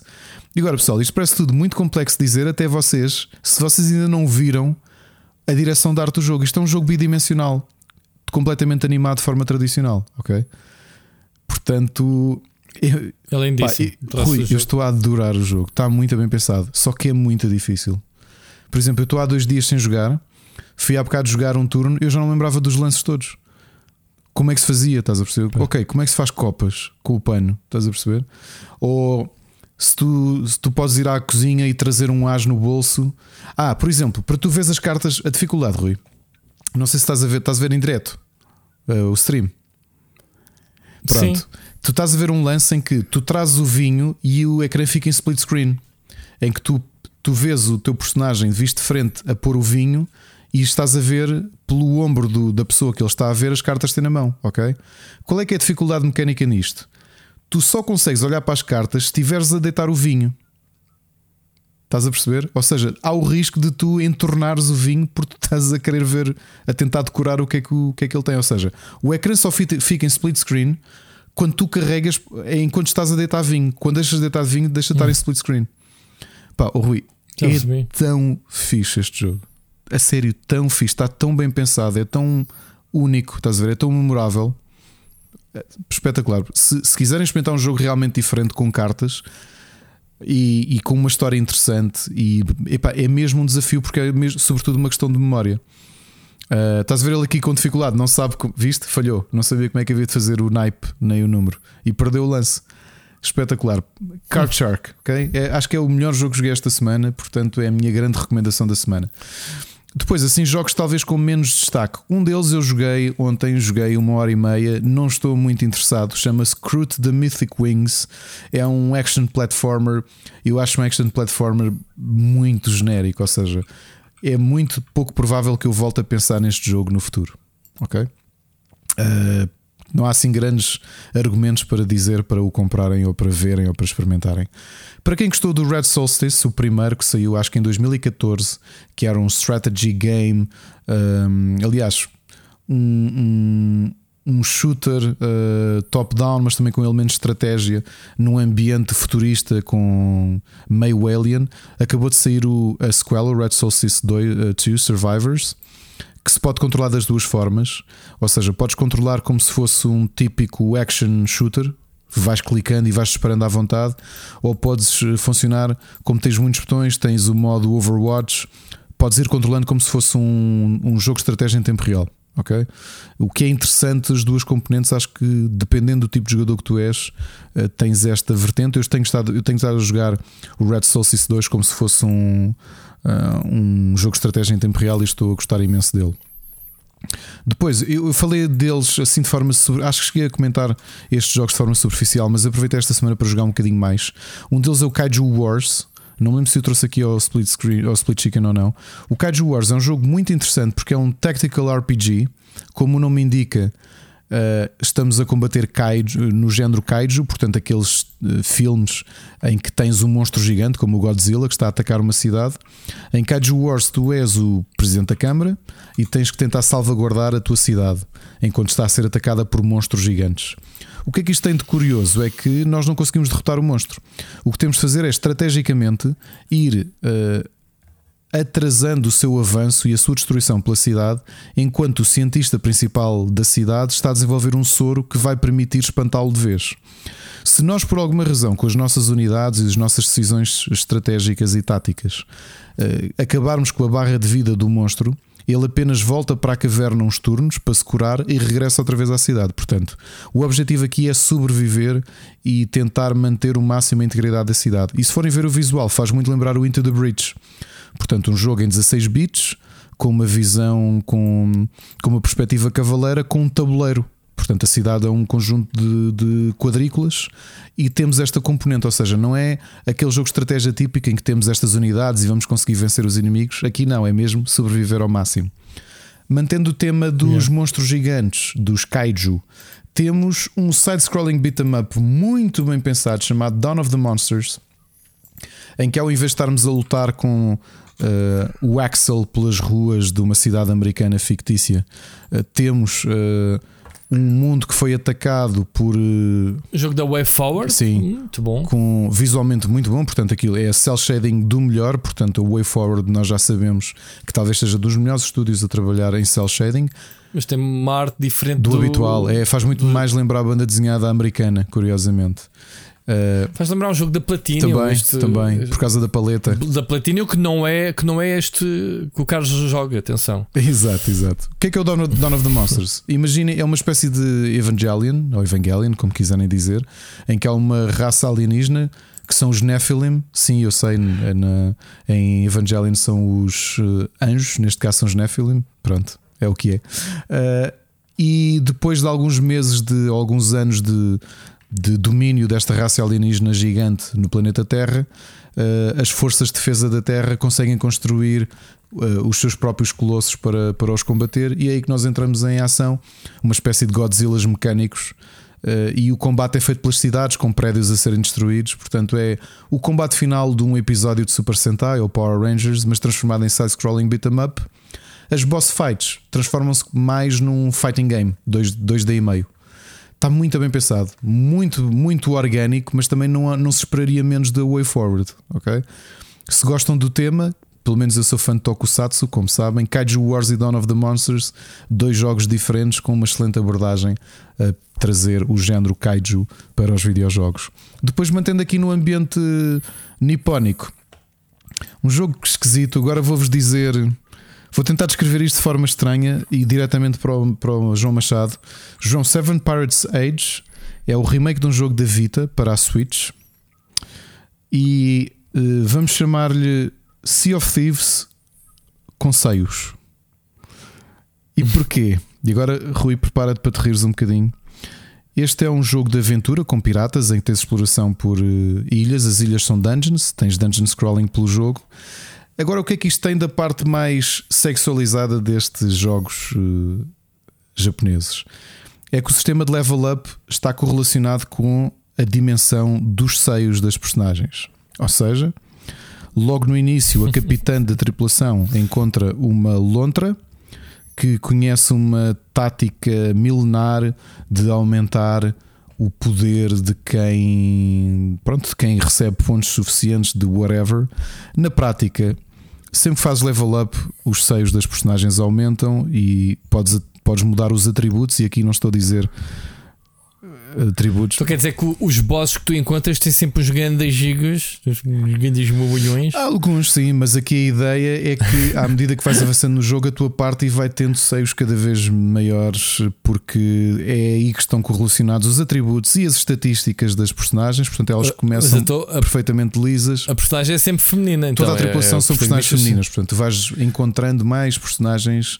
Uh, ao longo do, do, do teu dungeon, dungeon crawling. E, e, e ao, início parecem tábuas de engomar elas. e depois, à medida que. Sim, exatamente. Agora, uma coisa curiosa, que é daquelas coisas que me faz um, um bocado de confusão, porque eu tenho menos paciência para esta forma de fazer jogos. Eu consigo perceber, e eu, eu escrevi sobre isso, que, que é a visão que o mercado nipónico tem sobre os jogos.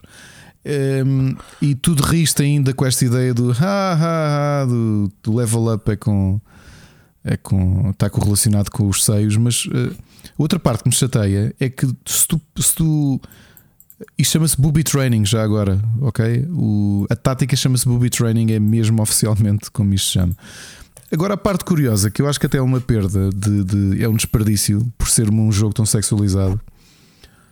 É que os combates, e especialmente as boss fights, são, são do mais uh, desafiante que eu já joguei em, em JRPG do ponto de vista tático, percebes? Porque tu tens de pensar muito bem as estatísticas das personagens que colocas na parte para conseguir resolver cada dungeon.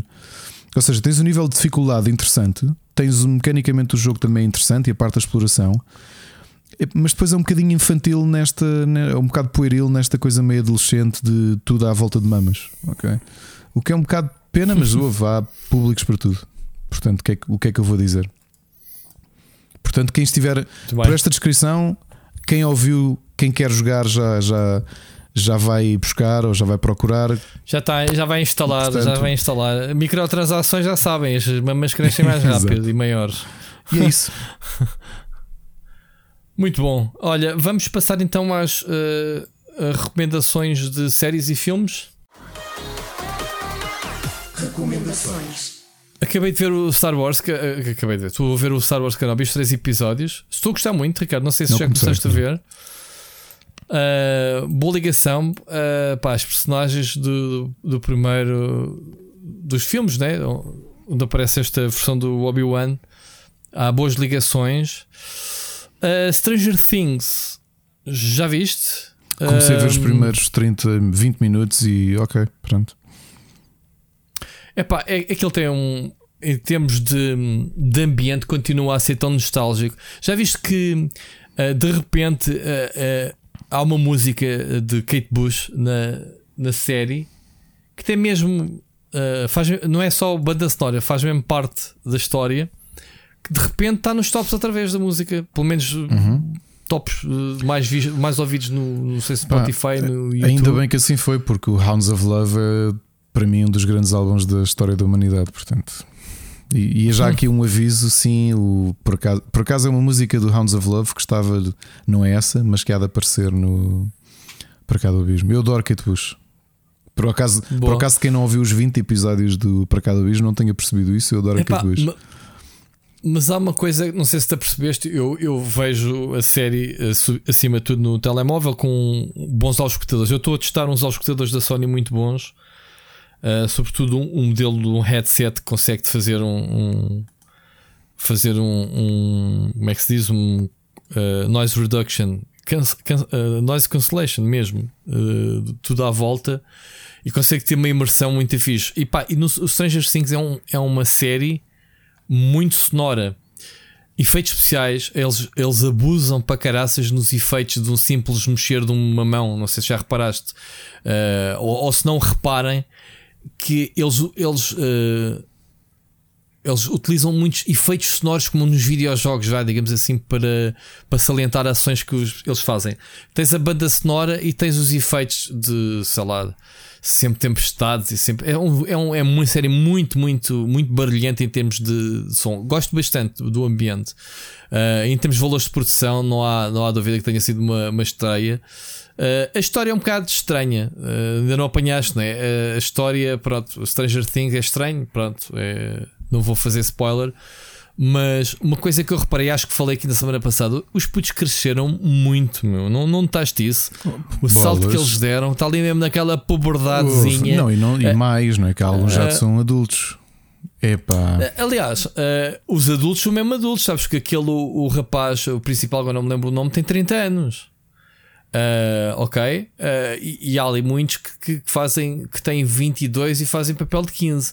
Seja como for, há 4 ou 5 anos atrás, quando a série começou, o pessoal que tinha 22 tinha 16, 17 anos, portanto eram putos e o salto nota-se. Mas notou-se bastante da, da season anterior para esta, acho eu que uh, eles cresceram bem, não, não foi? Não? Eu, menos faz alguma confusão. Uh, por exemplo, o Sinclair, uh, que é o mulatinho, pá, eu nem, nem eu reconheci sequer. É assim, eu tô, pá, é, quando aparece o. Que ele cresceu bastante. O, não me como é que se chama o personagem que se está a vestir, a irmã está a chamá-lo e é o, tu vês os primeiros planos dele a, a vestir-se à pressa e eu assim para Ana, o que é isso? Yeah.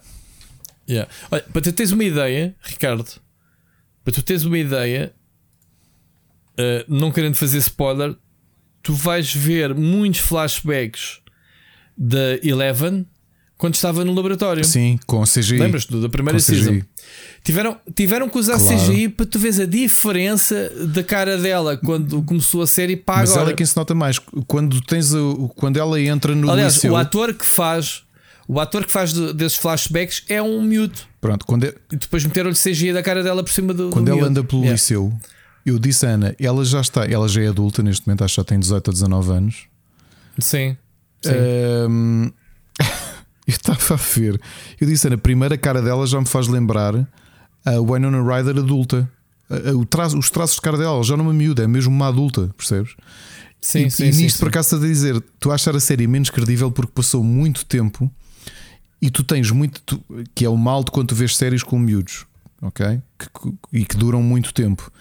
É que É o Harry Potter, tens essa cena. mas no não é? Harry Potter quase tu consegues acreditar porque a ideia mais ou menos é que está a passar um ano por cada. Os anos, né? Cada filme. Sim, É, sim. parece sim. um bocado mais credível. Neste caso, como eles já começaram, se calhar ali com 12, 13 anos, eh, e é suposto só ter passado um ano, eh, é mais difícil de, de- A suspensão da descrença é mais difícil. Vou-te só dizer uma coisa que há bocado a Ana reparou e mostrou-me. A rapariga faz Robin, sabes quem é? A rapariga que faz, Robin era que trabalhava na geladaria com o outro da Popa. Sim, Sabes sim, quem ela sim. é? Quem? É a filha da Uma Thurman e do Ethan, Ho Ethan Hawke. Ah. Também não tinha reparado, mas assim que a Ana me disse eu, e ela tem cara da mãe. Olhando agora, de repente, já sei quem É, é. é? Fogo. Podes querer. Uma pessoa não associa na altura. Podes. Podes querer. Fogo. Enfim, muito fixe. Olha, eu estou a gostar bastante. Uh, agora, claro, estou naquela. Faltam dois episódios para perceber. E malta, e atenção uma coisa, não sei se já reparaste, Ricardo. Cada episódio tem pelo menos uma hora e Eu quinze. vi, foi isso que eu disse. O, Sim. o, sete- o sétimo episódio é hora e 40, acho eu. Foi isso que eu vi, mas é assim: sexta-feira foi tramada porque há duas séries que estreiam e sinceramente há outra que, que Qual é? o The Boys chama-me mais a atenção que o, que o Stranger Things. Pois, eu comecei a ver hoje e só consegui ver os primeiros 12 minutos. Eu tive que parar, eh, que já lá ia. É epá, eu nunca vi uma cena tão badalhoca numa série televisiva acho, como aquela. mas, mas a questão é: eu não acho que seja gratuito. Eu, epá, não sei se foi, se foi porque eu estava a almoçar e não confusão? estava à espera. Eu estava a jantar e não me fez confusão nenhuma, simplesmente até às gargalhadas. Epá, epá, ah, sim, eu rimo depois, mas pensei, epá, eu não queria ver Não, isto eu- agora. Pronto, é o que é. Estou uma questão. Estou eu, eu, eu adorei, continuo a achar que a série. Eu, eu disse isto no outro dia no Twitter. É curioso que The Boys, acho que é o único caso que eu me lembro em que, para mim, o abismo entre a adaptação a cinema ou televisão e o banda desenhada é tão superior para o lado da adaptação à série. Porque a banda desenhada eu, eu já tinha falado dela aqui quando foi a segunda temporada. Eu já li tudo o que existe da Boys. Gosto. Mas é uma banda desenhada mediana. A série pega numa coisa que é mediana e transforma numa coisa espetacular, que é aquilo que eu acho que não tem acontecido com nenhuma adaptação de banda desenhada. Por exemplo, o Lock and Key, a série é infinitamente inferior ao- à banda desenhada. Umbrella Academy também sinto a mesma coisa, que a adaptação é inferior. Neste caso, não. Neste caso é exatamente o inverso. Uh, a série é brilhante. Pá. Uh, eu acho que as interpretações também ajudam muito. O, como é que ele se chama? Anthony Stark, não é? Que é o ator que faz de Homelander. Eu acho que a interpretação dele é simplesmente todos. brilhante. A maior parte deles estão, está mesmo. Anthony Stark, é isso.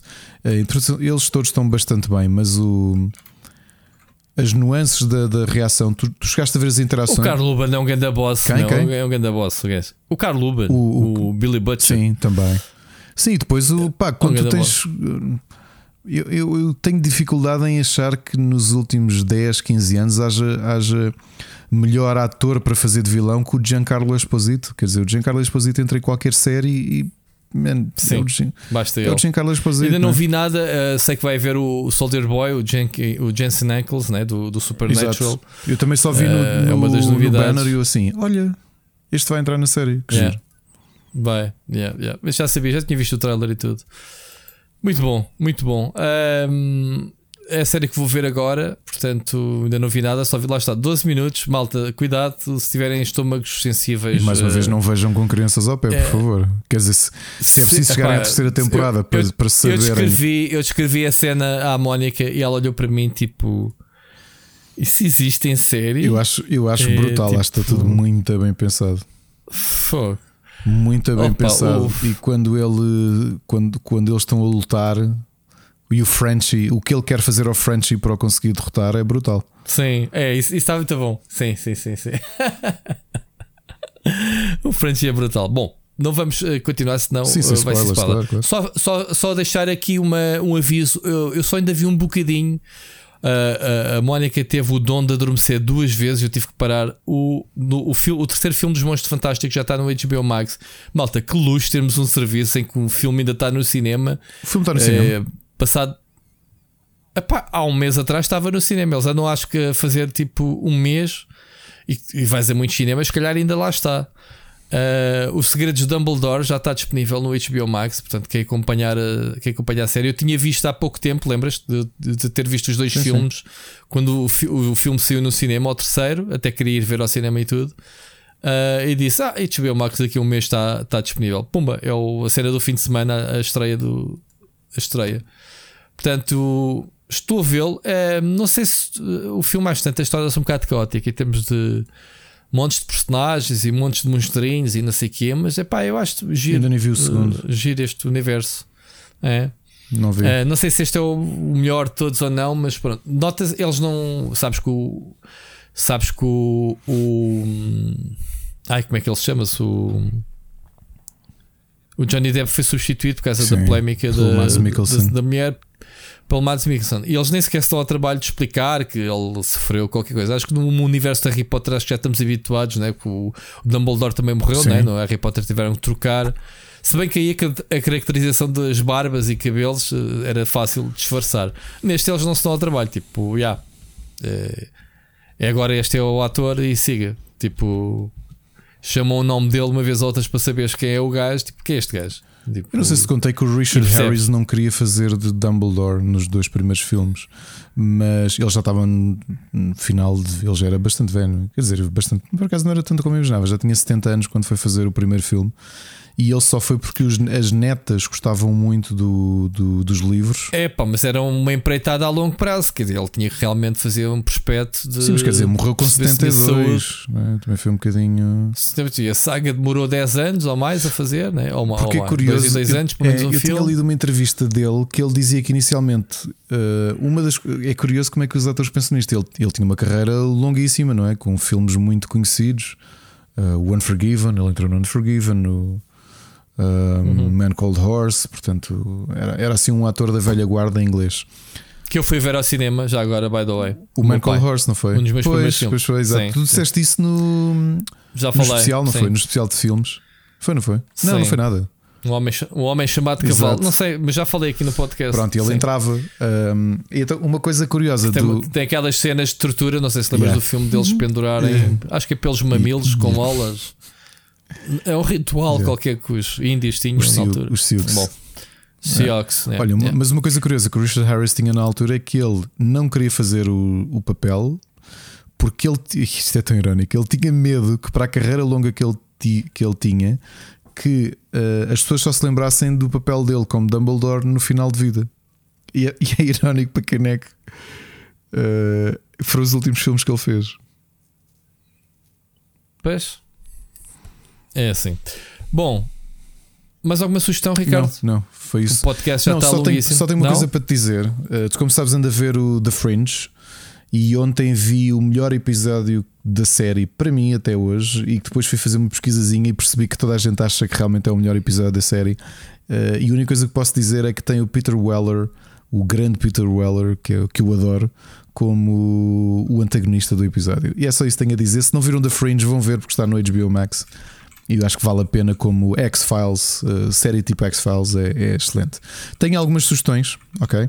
Board games ainda não pude jogar, mas quero-vos dizer, para quem não viu no Twitter, que eu andei a meter um bocadinho de inveja, que eu recebi de prenda de, de João Machado e da minha afilhada, uh, porque sou fã de Saint Seiya, existe um card game, um deck builder apenas no, em França, o jogo está em francês, do Saint Seiya e digo-vos, para um fã de Saint Seiya, o jogo já tem duas expansões, é, é, é delicioso porque as, as cartas e os componentes têm uma qualidade tremenda e ainda por cima tem um solo mode e eu estou mesmo ansioso para conseguir aí um, um, um espacinho numa tarde para, para o poder jogar. Uh, o jogo não é muito caro, mesmo com as expansões, ou seja, há jogos mais caros, quer dizer, está dentro da média.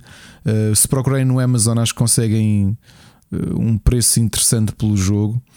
para fãs de Sensei, eu acho que é completamente obrigatório. E aqui fica obrigado ao João por me ter oferecido o, o jogo base do, do Saint Seiya, portanto, logo, logo vou dar aqui o feedback. Diz.